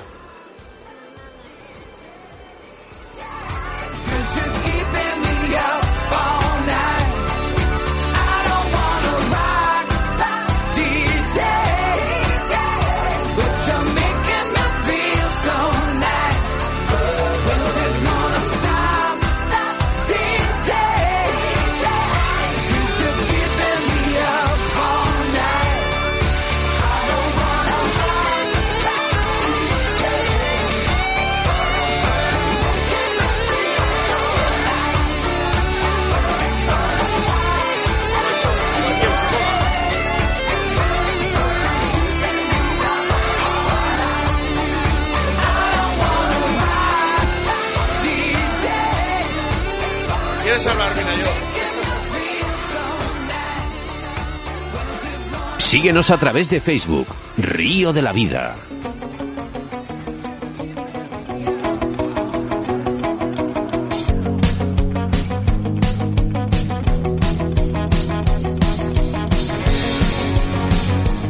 Pues hay gente que se ha levantado a las 5 de la mañana ¿no? y ha seguido aquí currando pues todo el día. Pero vamos, encantados. Yo me tiraría pues aquí otras 8 horas más o 10. Sebastián. Pues la verdad que encantados de haber venido aquí a, a- es que lo decimos muchas veces, vigésimo cuarta feria de, Hombre, es- de es la pluma. es- y es el- que yo creo que es para Es que decirlo. es para decirlo. Bueno, desde aquí encantados de haber, a ver, a ver, de cubrir este evento tan bonito, que no es muy grande, pero tiene un toque. Un tirón. Un toque como muy, muy familiar que, que engancha, ¿eh? Yo creo que cualquier pescador está deseando de venir a, a un tipo de feria como esta.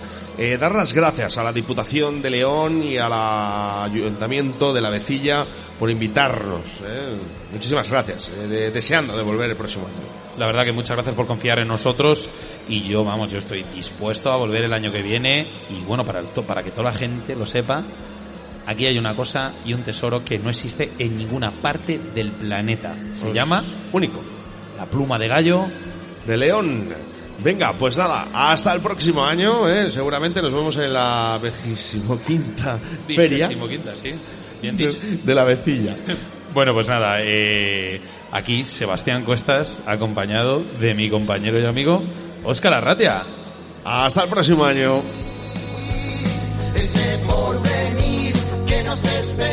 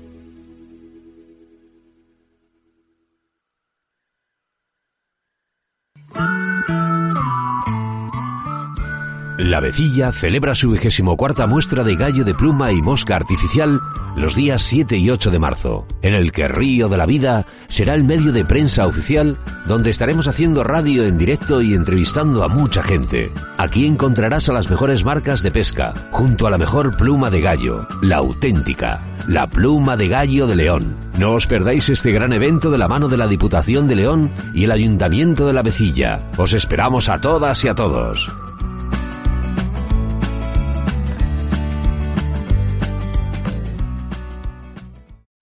Gallo de León. Sí, en www.moscasdeleon.com. Nuestro fuerte es la pluma de gallo de león, seleccionada visitando a los criadores del Valle del Curueño. Además, en su web podrás encontrar su colección de moscas y ninfas nacidas y probadas en los ríos de León. Toda una garantía de éxito. www.moscasdeleon.com. También podrás encontrar el mejor material de montaje para tus moscas y streamers. Envíanos un WhatsApp o llámanos al 699 16 42 27.